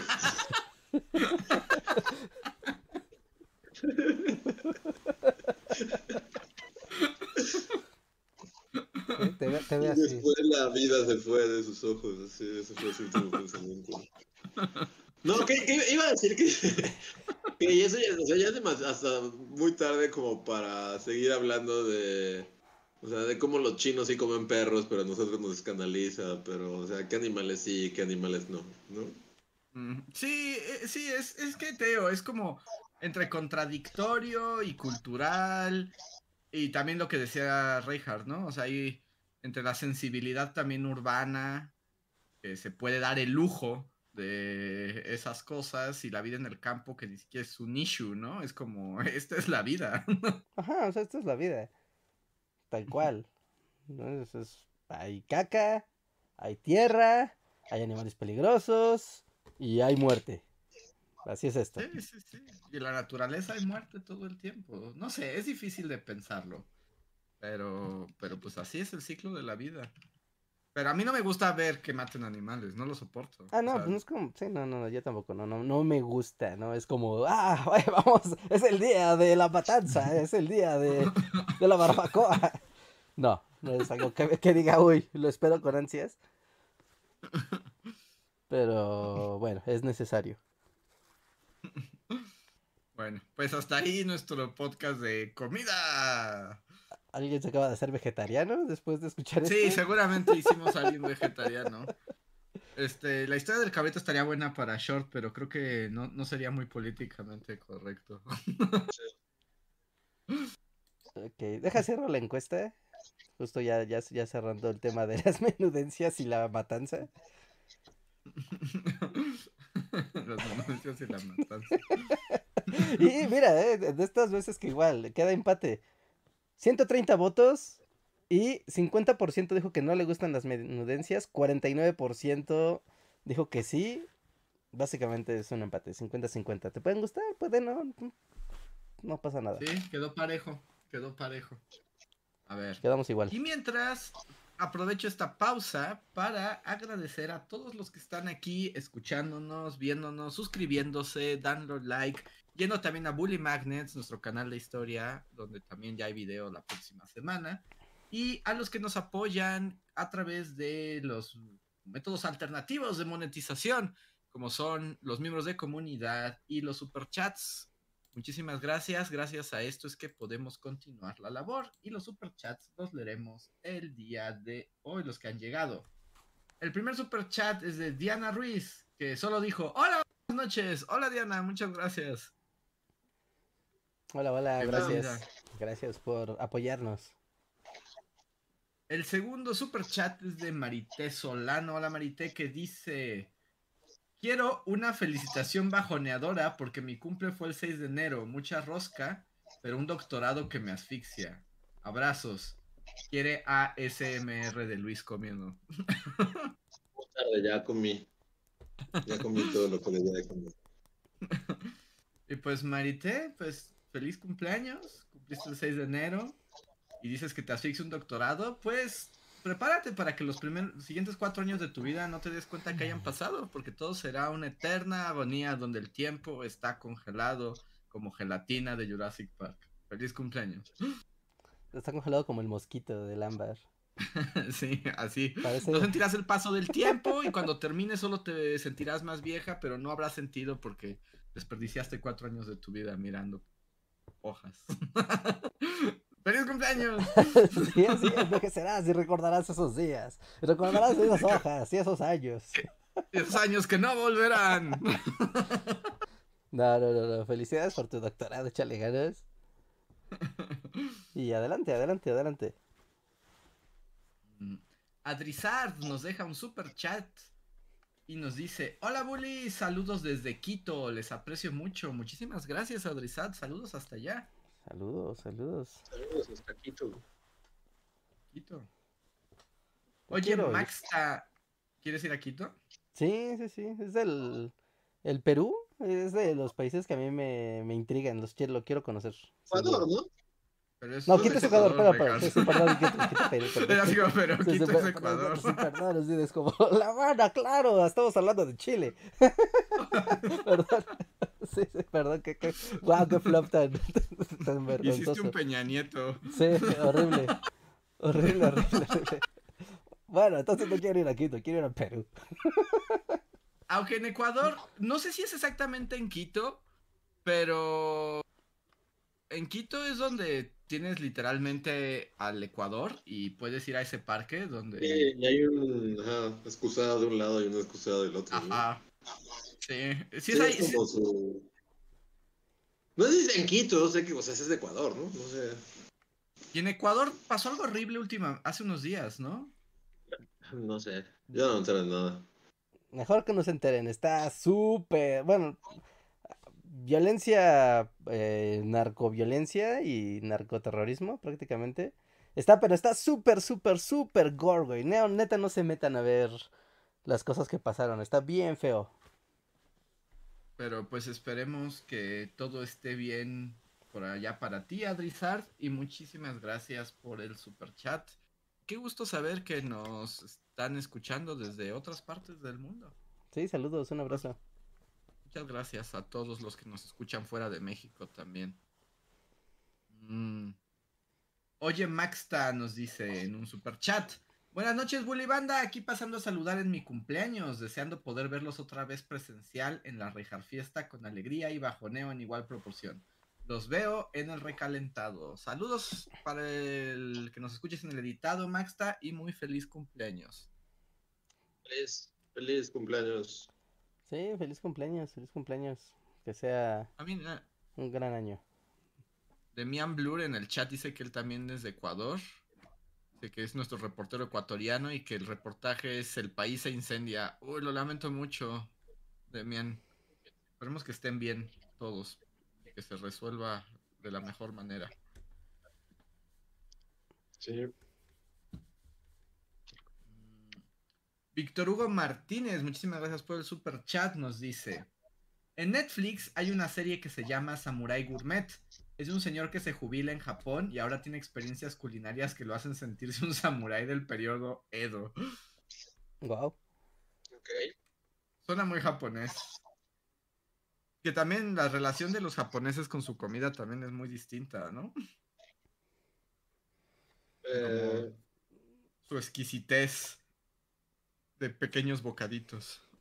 Y también un montón de lo- Ah, yo pensé por el eh, frenesí de pescar y Ah, de lo- erradicar ah, eso el es lo que iba a mar. decir y, y- y es como matemos todos los animales marinos que puedan pasar frente a nuestros No, ojos. seguramente existe el Andrés japonés que no quiso pescar al atún gigante y lo devolvió al mar. una gigante, así, y cortarlo en cachitos. Y el tío ma- marinero así de, pero pudimos haber ganado la subasta de atunes con él. Y tú no, tío, no más.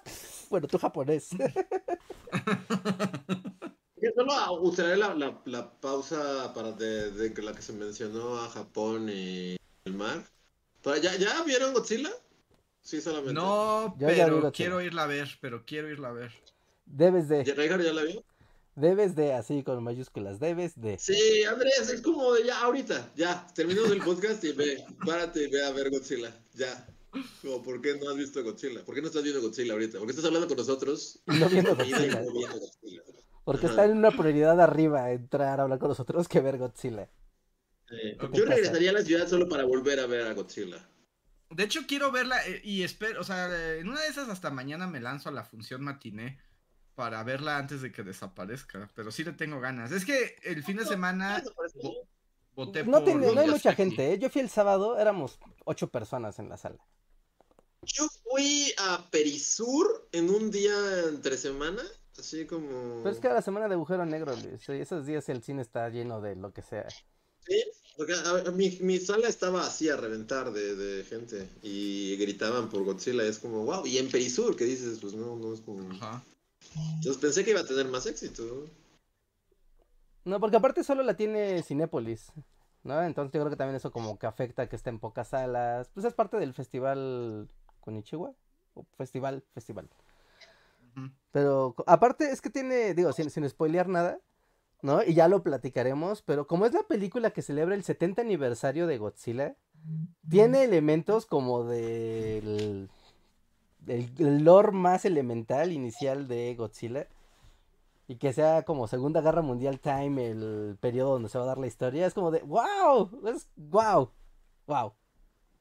Sí. Sí, y estoy viendo y sí, ¿eh? ya no están, ya no están varios cines. Es como, por- Es que- no, corre, ya, ahorita, se acabó el podcast. Compra tus boletos de una vez así. Ah. Sí, porque aparte sí siento que sí tienes que verla en el cine. Seguro que sí. Y tengo ganas de verla. Lo que pasa es que el fin de semana fui a ver, este, o sea, justo tenía que... Y la otra fui a ver la de Miyazaki, la del niño y la garza. ¿Está buena? Porque yo estaba entre Miyazaki y Godzilla y fue como en, en el Godzilla. Eh, está buena, pero sí es como de... No entendí nada, pero me gustó mucho. Formas y colores japonesas. Es muy hermosa, me gustó mucho, pero sí, así como que digas, uy, ¿cómo entendí de la película? Eh, no, pero sí, mira, todavía está en algunos cines. Por lo menos está. Sí, corre. Sí, es que como. Sí, tienes que ver Godzilla. ¿Por qué no estás viendo Godzilla? Y, supongo, sí. o sea, se- supongo que eso va a ser, o sea, no quiero predisponer tu opinión, pero supongo que dará, o sea, que, que será como, tal vez haya spoiler alert, ¿no? O sea, no estoy prometiendo nada, pero si Andrés la ve, tal vez Tal una película que ya hemos visto los tres y nos emocione. O sea, como... Sí, sí la voy a, o sea, sí la voy a ver, solo espero encontrarla, ¿no? Sí, sí, sí, sí, Sí. hazlo cuanto antes. Hazlo cuanto antes, porque sí puede que se vaya y vas a tener que esperar a, a que esté en plataformas. Que por cierto, si quieren ver el anterior, ¿no? Shin Gojira, está en Amazon y en HBO. Ah, En Amazon, sí. Por si no han visto, igual, o se quedaron con ganas de más, o no la han visto, también vean Shin Gojira. Es una película igual, increíble, increíblemente divertida. Está bien padre, Godzilla está bien padre. Todo está bien padre. Así que, para los que quieren más Godzilla. Pero le puse aquí en Cinépolis y no me sale, ¿en dónde está? Quiero que- Dame, dame. Chingo G- Digo, go- es minus one, ¿no? Esta. Ajá, sí. Bueno, las voy a tener que buscar bien, pero sí quiero verla. Ok. Ver, siguiente super chat es de Adrián Verdines. Muchas gracias, Adrián. Dice: Chicos, deseenme suerte. Mañana es mi examen de certificación para terminar la residencia. Ya casi eres libre, Adrián. Muchas felicidades y mucha suerte. Suerte. Ya casi. Ya casi. Ánimo, ánimo. Manuel Dueñas, que es de los miembros de comunidad que más nos ha apoyado, dice: Bullies, un año más con ustedes y en espíritu de esta conversación de comida recomiendo y reitero mi voto para un bully video sobre la historia del azúcar. El libro Sweetness and Power in Modern History de Sidney Mintz. Spoiler, sin el azúcar, chocolate, café, la revolución industrial no podría ser posible en la Inglaterra del siglo XVIII. De hecho, ya tengo ese libro, ya tengo ese libro. ¿Todavía no lo empiezas? Pero todavía no lo empiezo a revisar, pero pero sí suena que está muy interesante. Muchas gracias, Manuel, por tu recomendación y por apoyarnos siempre en las membresías. Diego y Manuel dice, a mí me gustaba el hígado de res hasta que nos intoxicamos con clembuterol. No nos dieron tratamiento, solo descansar y mucha agua. Oh, no. Es un pedo de comer vacas, ni fue el clembuterol. Sí. Sí, ¿no? Y que todos nuestros animales están bien envenenados. Ese es otro problema. Ajá. Es un problema que también va de la mano. Y las plantas, ahí es así como todo, está súper... Porque dijeras, bueno, ya te vuelves vegetariano y te ahorras eso, pero también todas las plantas están llenas de pesticidas y químicos y porquerías, ¿no? Sí. Sí, sí, es, es como un... no puedes escapar. Berta Inés nos dice, Bullies, mi hijo está en la prepa y quiere ser historiador. Yo no quiero, yo no quiero. es como, ¿qué carrera donde pueda comer y vivir bien relacionada con la historia recomiendan? De historiador académico, creo que solo en eso pudiera vivir. Yo diría, déjalo ser lo que quiere ser. De todos modos, todos los trabajos son basura. Bueno, pero algunos te dan más dinero, ¿no? ciertamente algunos te dan más dinero. Sí, algunos te dan más dinero, pero luego los que más dinero te dan ni siquiera tuviste que ir a la universidad.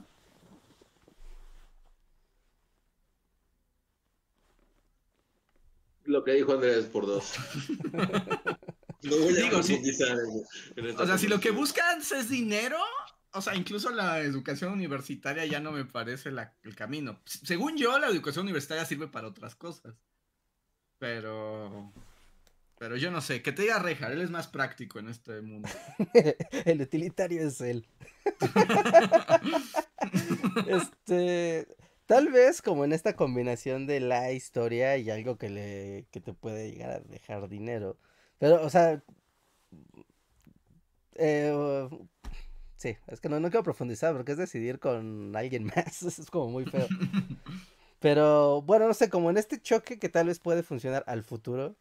¿No? Si sabes de historia y así, tal vez meterte un poco a las ciencias de la. Sí, como la informática, ciencias de la computación y así un poco.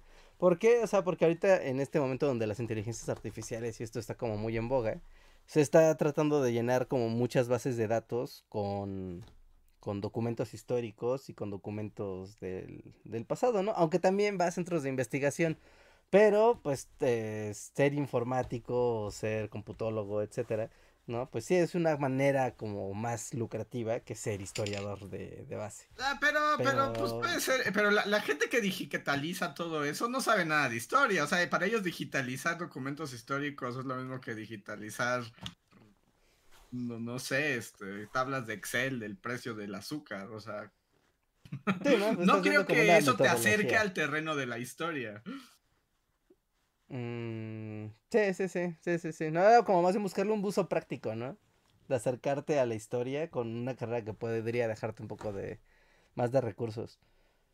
Pero si no, sí, es, pues ninguna te va. Que sea feliz, deja que sea feliz. Y que se dé sus madrazos en la cara y que diga, oh no, tal vez fue una gran decisión o tal vez no lo fue, ¿no? Y advertido estabas. Pues, finalmente es eso. De todos modos, el porcentaje de personas que se vuelve rico en este mundo es diminuta. Entonces yo diría que sean felices, lo más felices que se pueda con lo que tienen. A ver, Sergio Juárez dice, saludos bullies, la niña que pierde a su vaca es de, es que somos muy pobres, de Rulfo. Todavía duele la muerte de Serpentina. Ah, esa es otra vaca, pero también lean el cuento Adiós Cordera. Ese es otro cuento sobre niñas y vacas. Parece que es un género. Muchas gracias, Sergio. Viridiana Rodia dice, chicos, en temas de nutrición, ¿ustedes han cambiado algún hábito alimenticio en pro de la salud?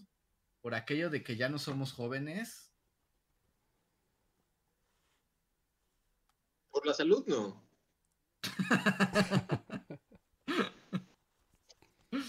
Por la economía, tal vez. Por la practicidad también, es como lo que les decía, ya la comida caliente para mí es algo del pasado. Es como se come caliente una vez y el resto se come bien frío sacado del refri porque porque así es como nos gusta. Pero por cuestiones de salud, como tal, ¿no? Pues yo solamente podría decir que hay cosas que ya no como porque si me las como me hacen daño. Pero no sé si es como, o sea, no es como que las evité pensando para que mejore mi salud, sino más bien porque si me las como siento que me muero, entonces ya mejor las evito. No sé si eso cuente.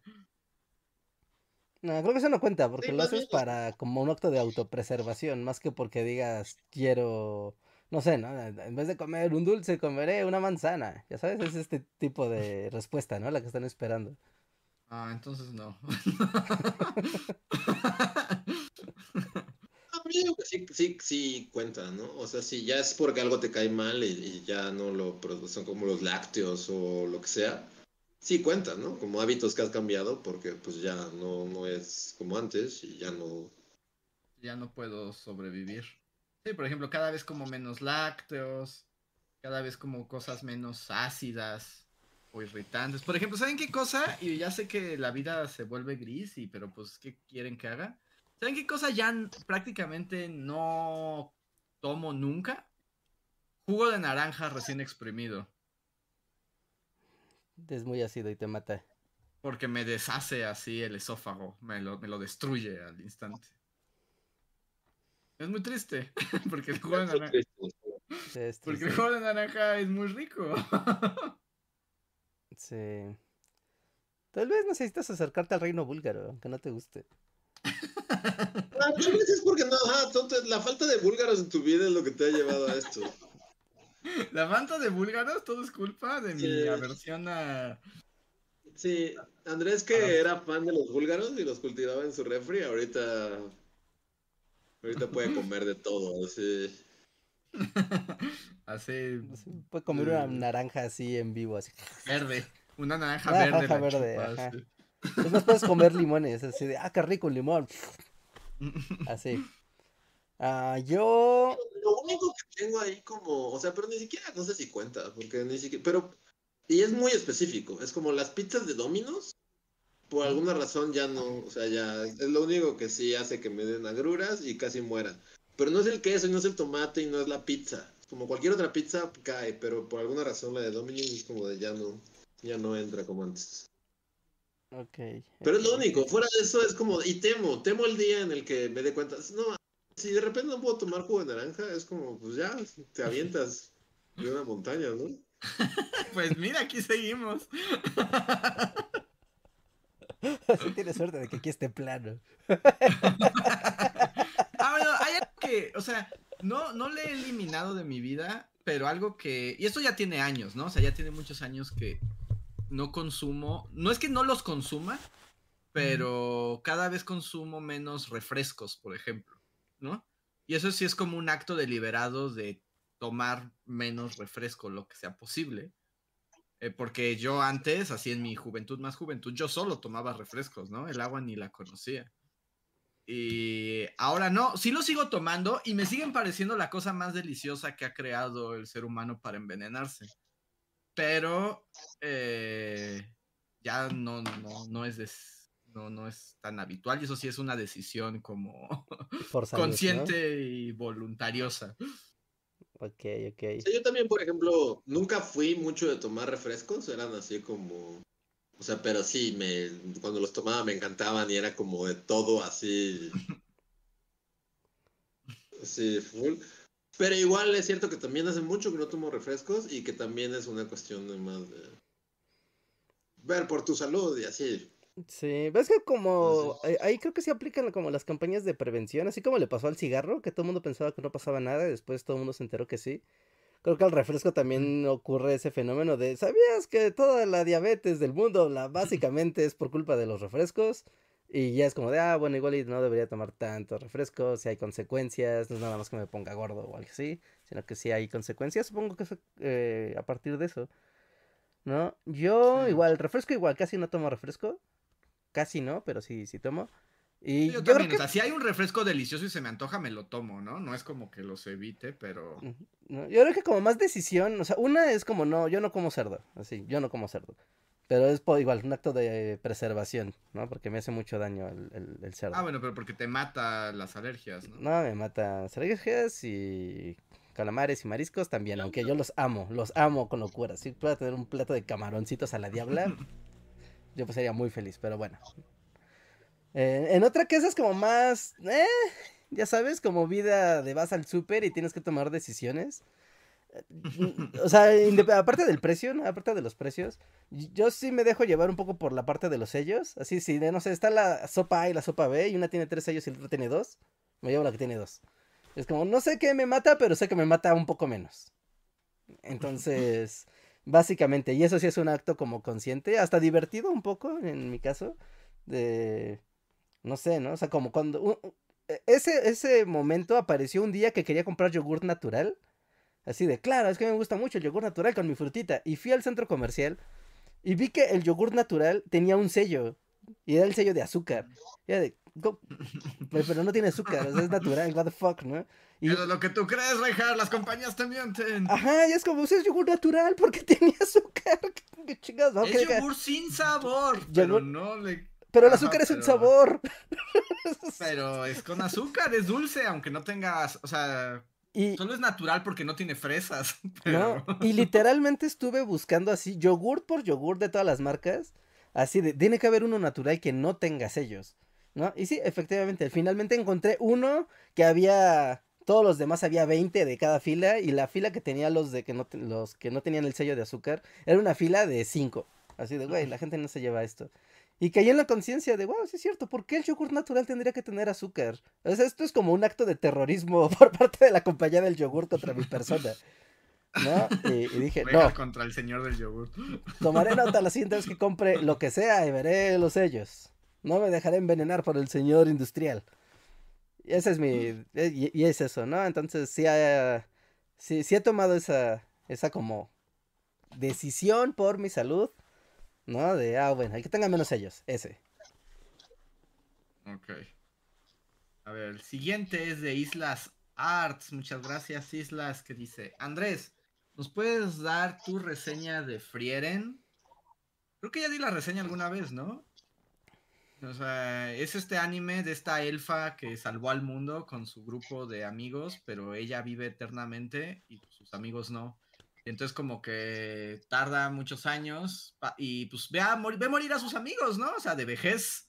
Y no es hasta que mueren que ella se da cuenta del valor del tiempo perdido y de esas cosas que solo duran un instante y que no valoras tal vez hasta que es demasiado tarde para mirar a la gente que amas a los ojos y decir disfruté la vida contigo porque ya están muertos porque no lo viste en su momento. El anime. No, está divertido.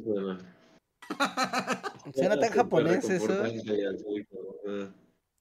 Es muy bonito, es hermoso el anime, te hace pensar, es cierto, la vida pasa y lo que hoy es hoy parece que va a durar esto para siempre y cuando miras ya se acabó. ¿Y qué fue? ¿Qué significó para tu vida?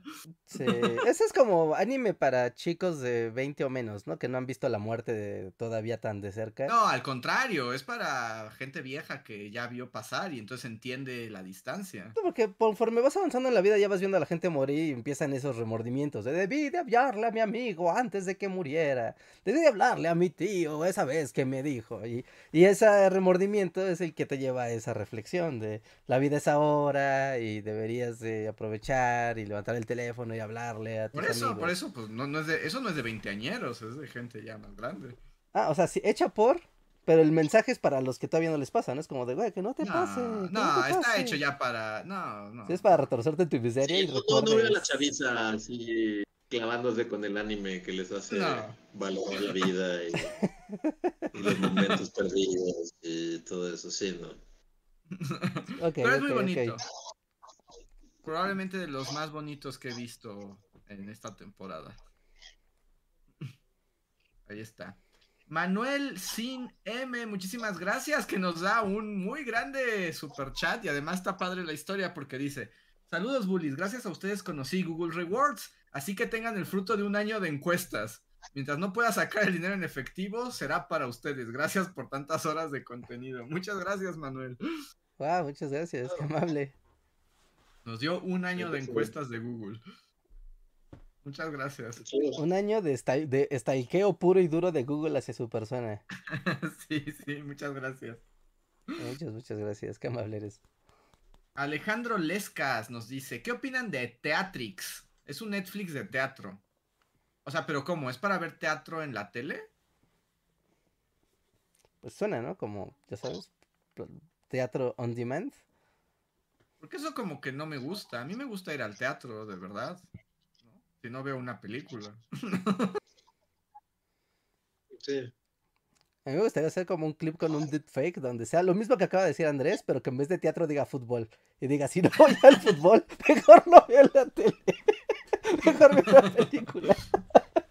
No, pero el teatro, el chiste es estar en... O sea, pero el, teatro sí el chiste es estar en presencia, ¿no? El fútbol también. No, se ve mejor en la tele.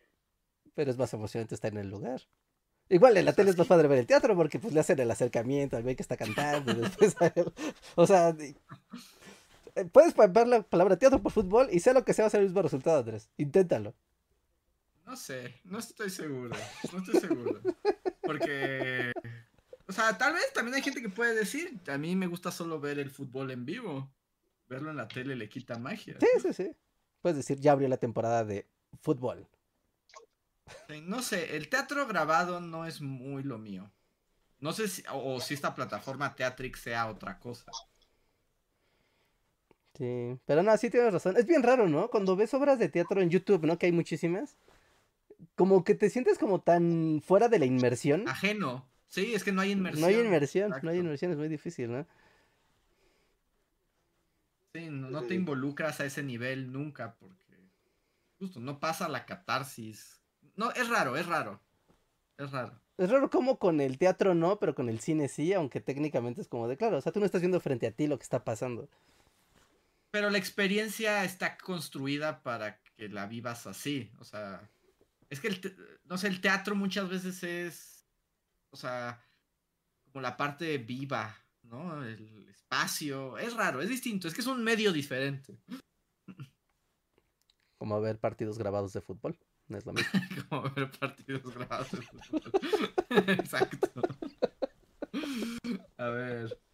Eh, Alexandra Ulianov nos dice: aprovechen el combo lunes para ver Godzilla. Muchas gracias, Alexandra.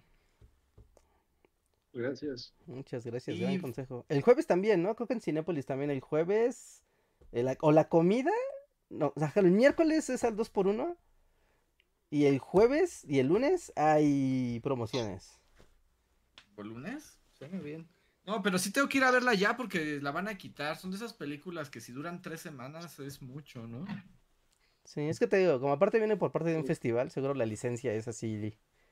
No está condicionada a la que sino al festival. ¿En qué la vieron? Porque, o sea, en el cine chafa que está aquí cerquita, vi que estaba, pero seguro está en español y yo no la quiero ver en español. No, yo la vi en. Sí, en japonés. Y en era una pantallota, no era como eh, IMAX, pero pues no sé, o, será que ya no me, ya me desacostumbré al cine, pero luego te toca que estás como una sala o chiquita o normal, ¿no? Pero por alguna razón aquí llegamos y era una pantallototota, ¿sí? Entonces estuvo padre. Yo la vi en Patio Universidad y también la tienen en una de esas pantallas gigantescas. Entonces igual no era una IMAX ni una sala especial, pero estaba muy chido verla en una pantallotota. Y ahorita que recuerdo, la de Godzilla contra la burocracia sí la vi en español. porque no encontré en japonés. Sí, me sentí muy sucio, pero es que justo me pasó lo mismo que me está pasando con esta. Porque esa creo que la única manera de verla en inglés era en World Trade Center. Cuando World Trade Center era donde sí o sí veías dos películas en su idioma original o nada. Bueno, en japonés, ¿no? No, pero no, yo la vi en, en Plaza Universidad, me acuerdo. Y la vi en japonés. Yo me, a mí me, yo me acuerdo perfecto que me pasó eso, que, que ya la habían, también llegué tarde, así como la semana 4, y ya no había en muchos lados, y ya nada más quedaba en español, y pues dije, era esto ahora o nunca. Sí, sí, sí. Sí, bueno, ahí chequen en el sitio de Cinepolis, que es el único que la tiene, y ahí la buscan en inglés. Bueno, con subtítulos, ¿no? Le ponen. ¿No? Con subtítulos y ya para que la puedan, la puedan ver. Fantasmitas Rojos nos dice, ya sé que el Cristina Cast ya fue, pero me interesa saber cómo se enteró Andrés y cuál fue su reacción. Pues ahí sí como que me enteré en Europa y fue como murió Cristina Pacheco, qué triste. Y ya, o sea, tampoco fue como que me... me cortaba. Aquí hicimos un podcast completo así de la semblanza de Cristina Pacheco. ¡Llévame a mí! no puedo continuar. O sea, tampoco, tampoco fue tan grave, ¿no? ¡Cristina! Todos los del hotel, así como. ¡Mamma mía! ¡Cristina Pacheco! o sea, sí que triste. Y además, porque además le hemos dedicado como seis podcasts a Cristina Pacheco. Entonces. ¿Qué? No, no fue el único el que hablamos. de hecho, hablado antes de ella? Sí, como tres veces. Ah. Sí, lo hemos mencionado varias veces en el podcast, pero nunca le habíamos dedicado así de vamos a platicar de, su programa, ¿verdad? Como que ha salido a colación ahí periférica. No tan periférica, Reinhardt. Ahí que Miguel Méndez me ayude, no es tan periférica. Según yo, por lo menos ha habido antes del de su muerte, por lo menos hubo dos podcasts en los que hablamos 10 horas de Cristina. De ella, sí. nos tocó vivir. Ajá. yo ya no sé, yo ya no sé de qué se trató mi vida porque no recuerdo nada de lo que hice, así, nada. Mira, que Miguel Méndez lo ratifique, pero según yo, por lo menos de, de aquí nos tocó vivir si le dedicamos un buen tiempo. Ok. Miguel Méndez sabe, yo ya no, ya no sé de qué hablo lo peor es que aquí ya ni siquiera nosotros podemos ir en el podcast, tal solo Miguel Méndez puede sacarnos de estas discusiones. Sí, a ver. Control F a la base de datos. y el último super chat que tenemos es de Víctor RM, que es su primer super chat. Muchas gracias, Víctor, que nos dice: Ni sé de qué están hablando, voy llegando, pero siempre que había querido donar, perdón que sea poquito. Para nada, muchísimas gracias. Cada centavo nos hace muy felices y nos ayuda a continuar este trabajo. Sí, sí, sí. Muchas, muchas gracias. Y a todos los que nos ayudan a, con sus colaboraciones, ya sea como super, eh, super gracias, ¿no? Los super chats aquí, los miembros de comunidad. En serio ayuda mucho a que el show siga de pie, sigamos investigando, dedicando tiempo a esto, editar, eh, comprar software nuevo, porque de repente ya el mundo te dice necesitas tener cosas, pues sí, ¿no? Actualizarte, te guste o no, y todo cuesta. Entonces agradecemos mucho porque ustedes hacen posible el show. Así es. Así que muchísimas gracias. Y únanse, los que no se hayan unido, únanse, a, únanse como miembros de comunidad o Patreons. Con una aportación muy pequeñita de... ¿Cuánto es el Patreon más chiquito? 20 pesos. 20 pesos al mes. Creo que sí. Sí, sí, es el más pequeño. No es ni una coca actualmente. ni una, sí, hasta las cocas. Sí, no, una coca ya vale 22, ¿no? Debe valer más. Un gancito cuesta como 20 baros, ¿no? Pues, yo, si la coca de 600, creo que sí ya cuesta 22 baros o algo así. O sea, no es 22? Chale. La inflación está muy manchada y entonces apoyar a Bully Magnets cuesta menos que una coca. Cuesta menos que una coca. Me acuerdo que eh, cuando iniciaron los programas de monetización, así ya hace muchos años, que como el eslogan era como invítame un café, ya como decir, pero no, hoy en día un café cuesta 100 varos. Oye, no te invito a un café. Sí, no, no, no, el café no, el café no, esto, esto está bien. Me conformo con que sea un agua del medio litro. Así que Bueno, pues, únanse, únanse y se los Ahora sí, agradeceremos mucho. amigos, ya, ya terminamos por hoy. Muchísimas gracias a todos. Solo quiero agradecer a los miembros de comunidad que más nos han apoyado este mes, que son Mim, Gustavo Alejandro Sáenz, Jeremy Slater, Harpy, Oscar Cuaya, Manuel Dueñas, Lidiana Rodia, Albita Maldonado, Dinor Hernández, Diego Imanol, Skyder Hill, Eduardo Lara, Sergio Juárez, Mirza Livia, Guardia de Riften, Tori Macio, Pablo Millán, Juan Hernández y Daniel Gaitán. Muchísimas gracias por su apoyo. ¿Y qué cuesta Ya. 20 pesos? Me quedé pensando así, voy al tianguis, ¿qué compro con 20 pesos? Un kilo de jitomate no vale lo- 20 El pesos. gancito ya cuesta 20 pe- el, el gancito ya llegó a los 20 pesos. No, un gansito no cuesta 20 pesos. ¿Cuánto cuesta un ganso, Andrés? No, no Según yo ya, ya tocó los 20 pesos, Andrés, estoy casi seguro. No, no puede costar un gansito. Estaba como en 17 hace como un par de meses. Es peor que el dólar. Y esta vez que estuve en la ciudad salí con unos amigos y uno fue a comprar un gansito y salió y recuerdo muy bien que salió y dijo 20 varos. Bueno, No en el. Oxxo tal vez, en Walmart, o sea, como el Walmart, el gansito cuesta 15.50. No, pues aún así está caro, ¿no? Considerando que es el mejor Sí. precio. Sí, es el mejor precio. Y sí, en un Oxxo fácil te cuesta 20. Entonces un gansito es lo que les cuesta ayudar a Bully Magnets. Sí.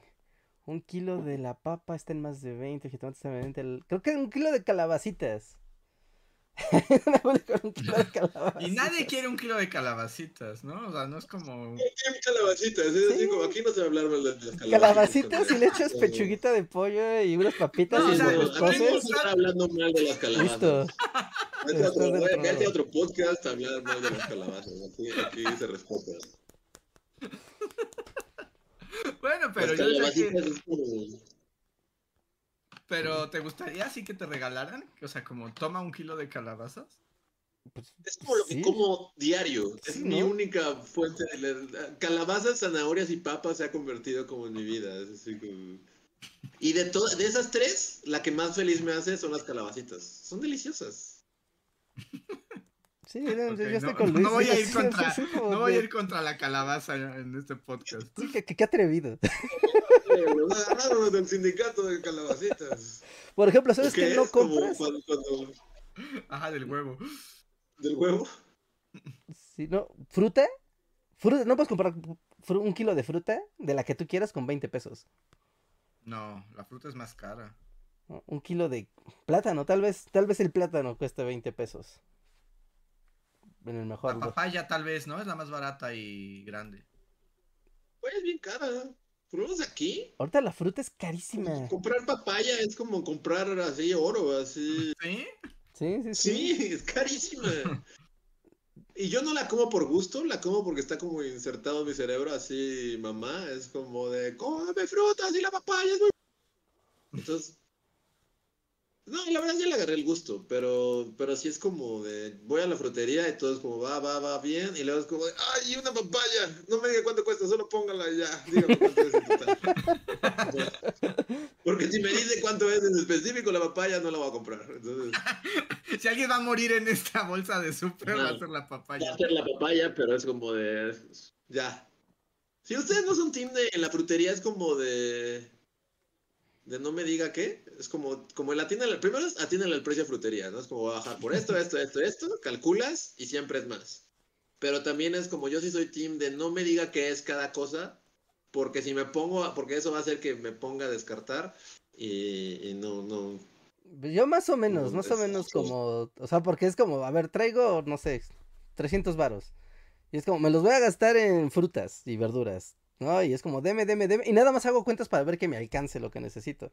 Pero es como, "Do- lo que cueste, ni modo. O sea, si la, si la papa subió a 200 varos el gramo, ni modo, eso será. O sea, ¿nunca la sacrificas? Las papas ¿Nunca no. La papa las- jamás lo sacrificaría. ¿no?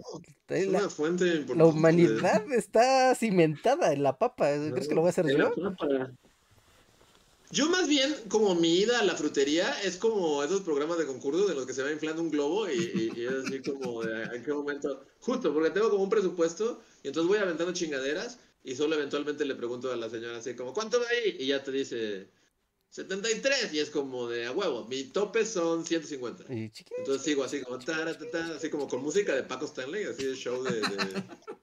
El chacal estaba subiendo palos de así como trepa, trepa, trepa. Si veo a las decanes así como haciendo la coreografía de ¿cuándo tocará Luis los 150? La barra de los 150 y es como de. Voy así como, bueno, entonces póngale este, limones, necesito limones y tomate verde, sí, puedo hacer una salsa, y cilantro, ¿y cuánto va ahí? Y es como de 112, y es como, sigue como trepa, trepa, trepa. Cebolla, cebolla. frutas, frutas, frutas, frutas, frutas, y ya, y de repente ya se cierra. Esa, es mi dinámica para comprar fruta. Como tengo un tope, y, y, y, mi mamá estaría decepcionada, porque mi mamá, o sea, creo que las mamás del mundo son como de, o sea, preguntan por cada cosa y cada peso y cuánto cuesta el kilo y, están conscientes de cuánto cuesta el kilo de limón y papa y de tomate y cuando sube y cuando baja. Y yo es así como de, no, aquí están las cosas que voy a llevar. y el globo, el globo, el globo. Eh, digo que también, Luis, ahí está el efecto geográfico, porque aquí eliminado con justo hacía como esta observación, ¿no? De que en Veracruz es muy raro que la fruta eh, sea más caro que 20 pesos, porque allá sí hay mucha fruta y es como muy fácil.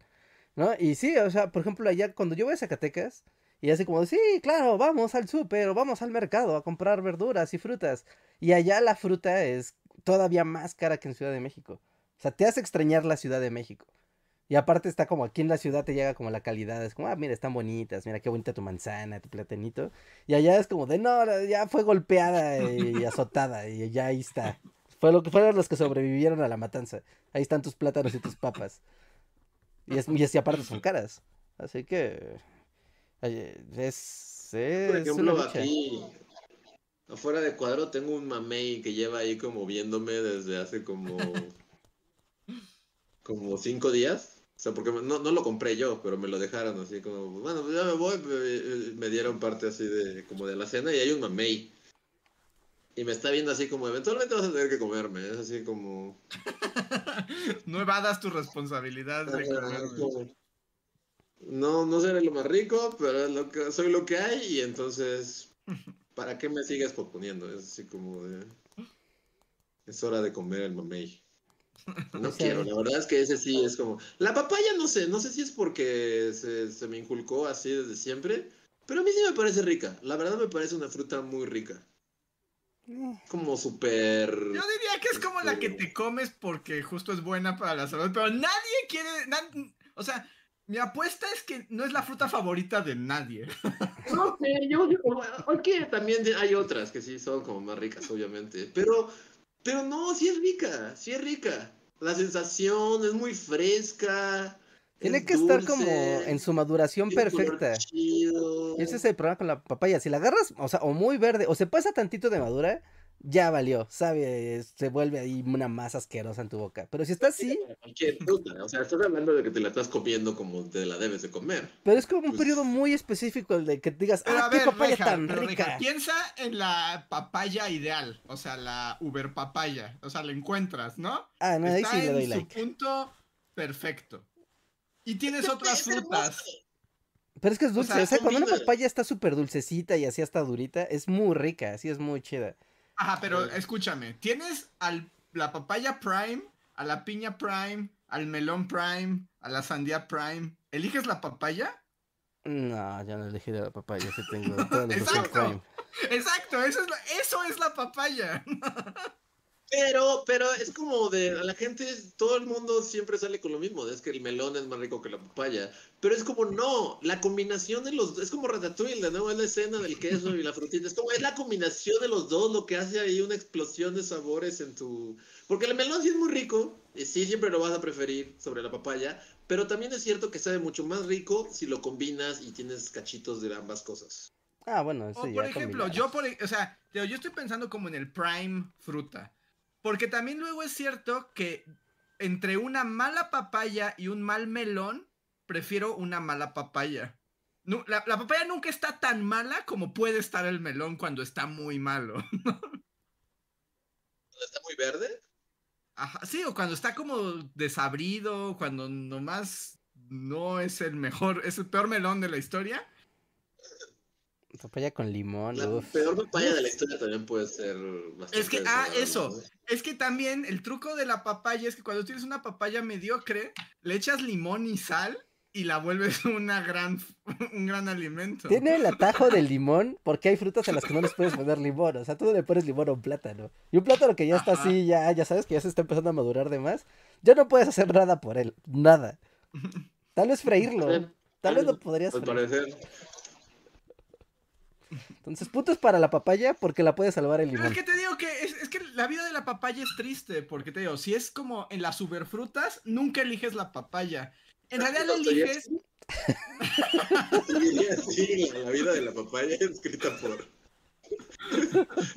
por Dostoyevsky. Una papaya nunca es feliz. Porque, porque, o sea, según yo, la opción de la papaya es cuando las demás frutas están malas, porque insisto, si tienes un, ahora vamos como no el prime, sino como la versión más chaca y fea de las frutas, que están feas, ¿no? Sí, está golpeada, ya se empezó a echar de sí, ya está vieja, etcétera. Y tienes la papaya vieja, el melón viejo, la piña vieja y la sandía vieja, ahí te comes la papaya. Porque las otras son peores cuando están malas. Sí, no es nada mejor ni la peor. Eso es como su, lo que estás diciendo, que es el punto medio de las frutas. Es como la fruta que sirve cuando todas son horribles, pero cuando todas son maravillosas no la eliges a ella. eso no es la mejor, pero jamás podrá ser tampoco la peor. Exacto, es como la, paradoja de la papaya. La zona, gris, la zona gris de las frutas. Sí, sí, sí. Y ya, descansa mi caso. Cierra mi caso. Sí, la quiero y la, la... O sea, sí, también, es por esto también es porque está inculcado que es bueno para ti, pero... Pero en la frutería, pues es lo que siempre compro. Es así como mi... Mi cosa de cajón. Pero no, sí, sí me gusta. No me gustaba. Tardé muchos años en encontrarle el gusto, pero sí, legítimamente me gusta. No te escuchas tan convencido, o sea. No sé, no sé, pero sí me gusta. Ya, como que está condicionado, así, si dice que no, así le da como un choque como que está buscando la aprobación de todas las mamás que ven el podcast, ¿no? Y la piña se me hace como que no cuenta. La piña es como un es como que es puro azúcar y, se coló ahí en la lista de las frutas que se supone te que tomar. No es sana, la piña no es sana, ¿no? No, la piña es, es, como puro azúcar, así es como mejor tomate una Puedes hacer alcohol con ella, o sea, fácilmente puedes hacer alcohol la con piña una piña. no debería estar ahí, porque la papaya es como de regula tu estómago y la flor intestinal.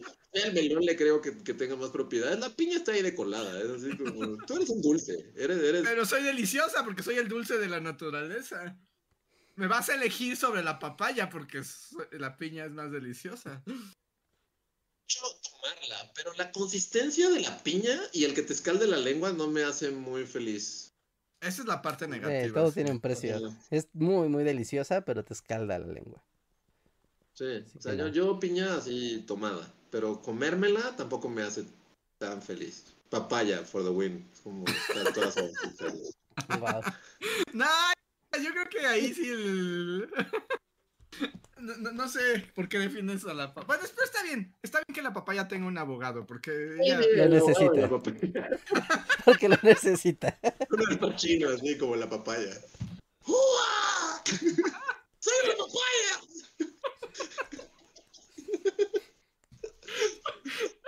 Ya sé que es el último minuto, Rejan, pero ¿qué así se llama el podcast? Ahogada de la papaya.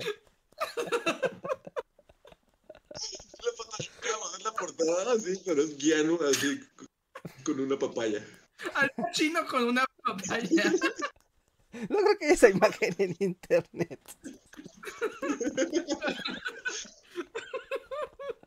La tienes que hacer rejararlo por. Al vecino con una papaya. La abogada de la papaya. Pero sí.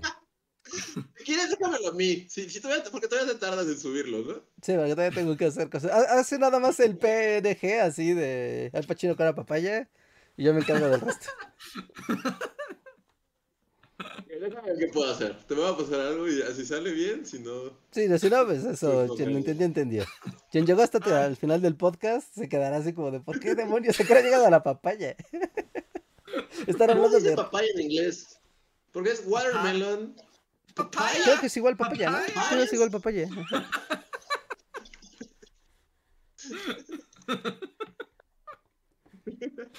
Ay.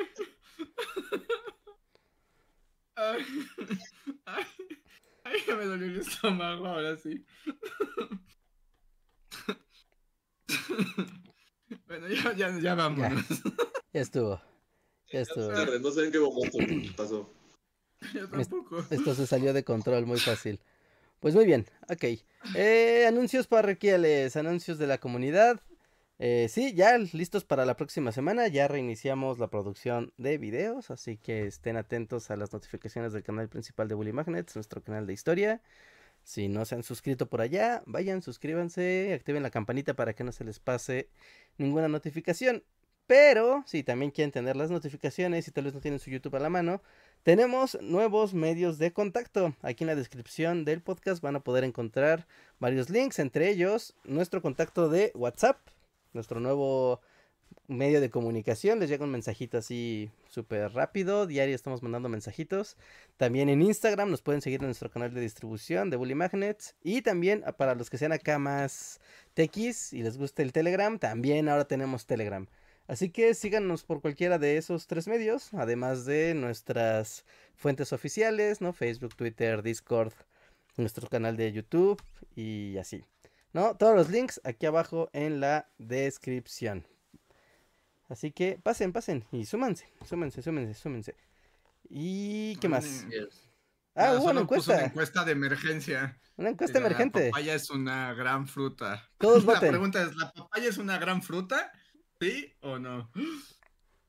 Voy a escribir la vida de la papaya, porque sí, es como jamás será la primera, pero cuando todo es horrible, todos acuden a papaya. papaya. Eh, yo, yo técnicamente acudo a la papaya por gusto. Está ganando que es una gran fruta, pero creo que tiene que ver por ser el abogado de la papaya. Si, si hubiéramos. Sí, el fiscal papaya, el, fiscal de las frutas, está considerando su caso. Sí, yo creo que sí. El abogado defensor de la papaya está ganando el caso.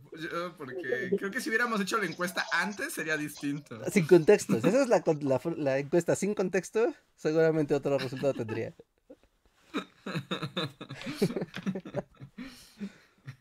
Pero ya, ya voy a cerrar la encuesta y ya vámonos de aquí.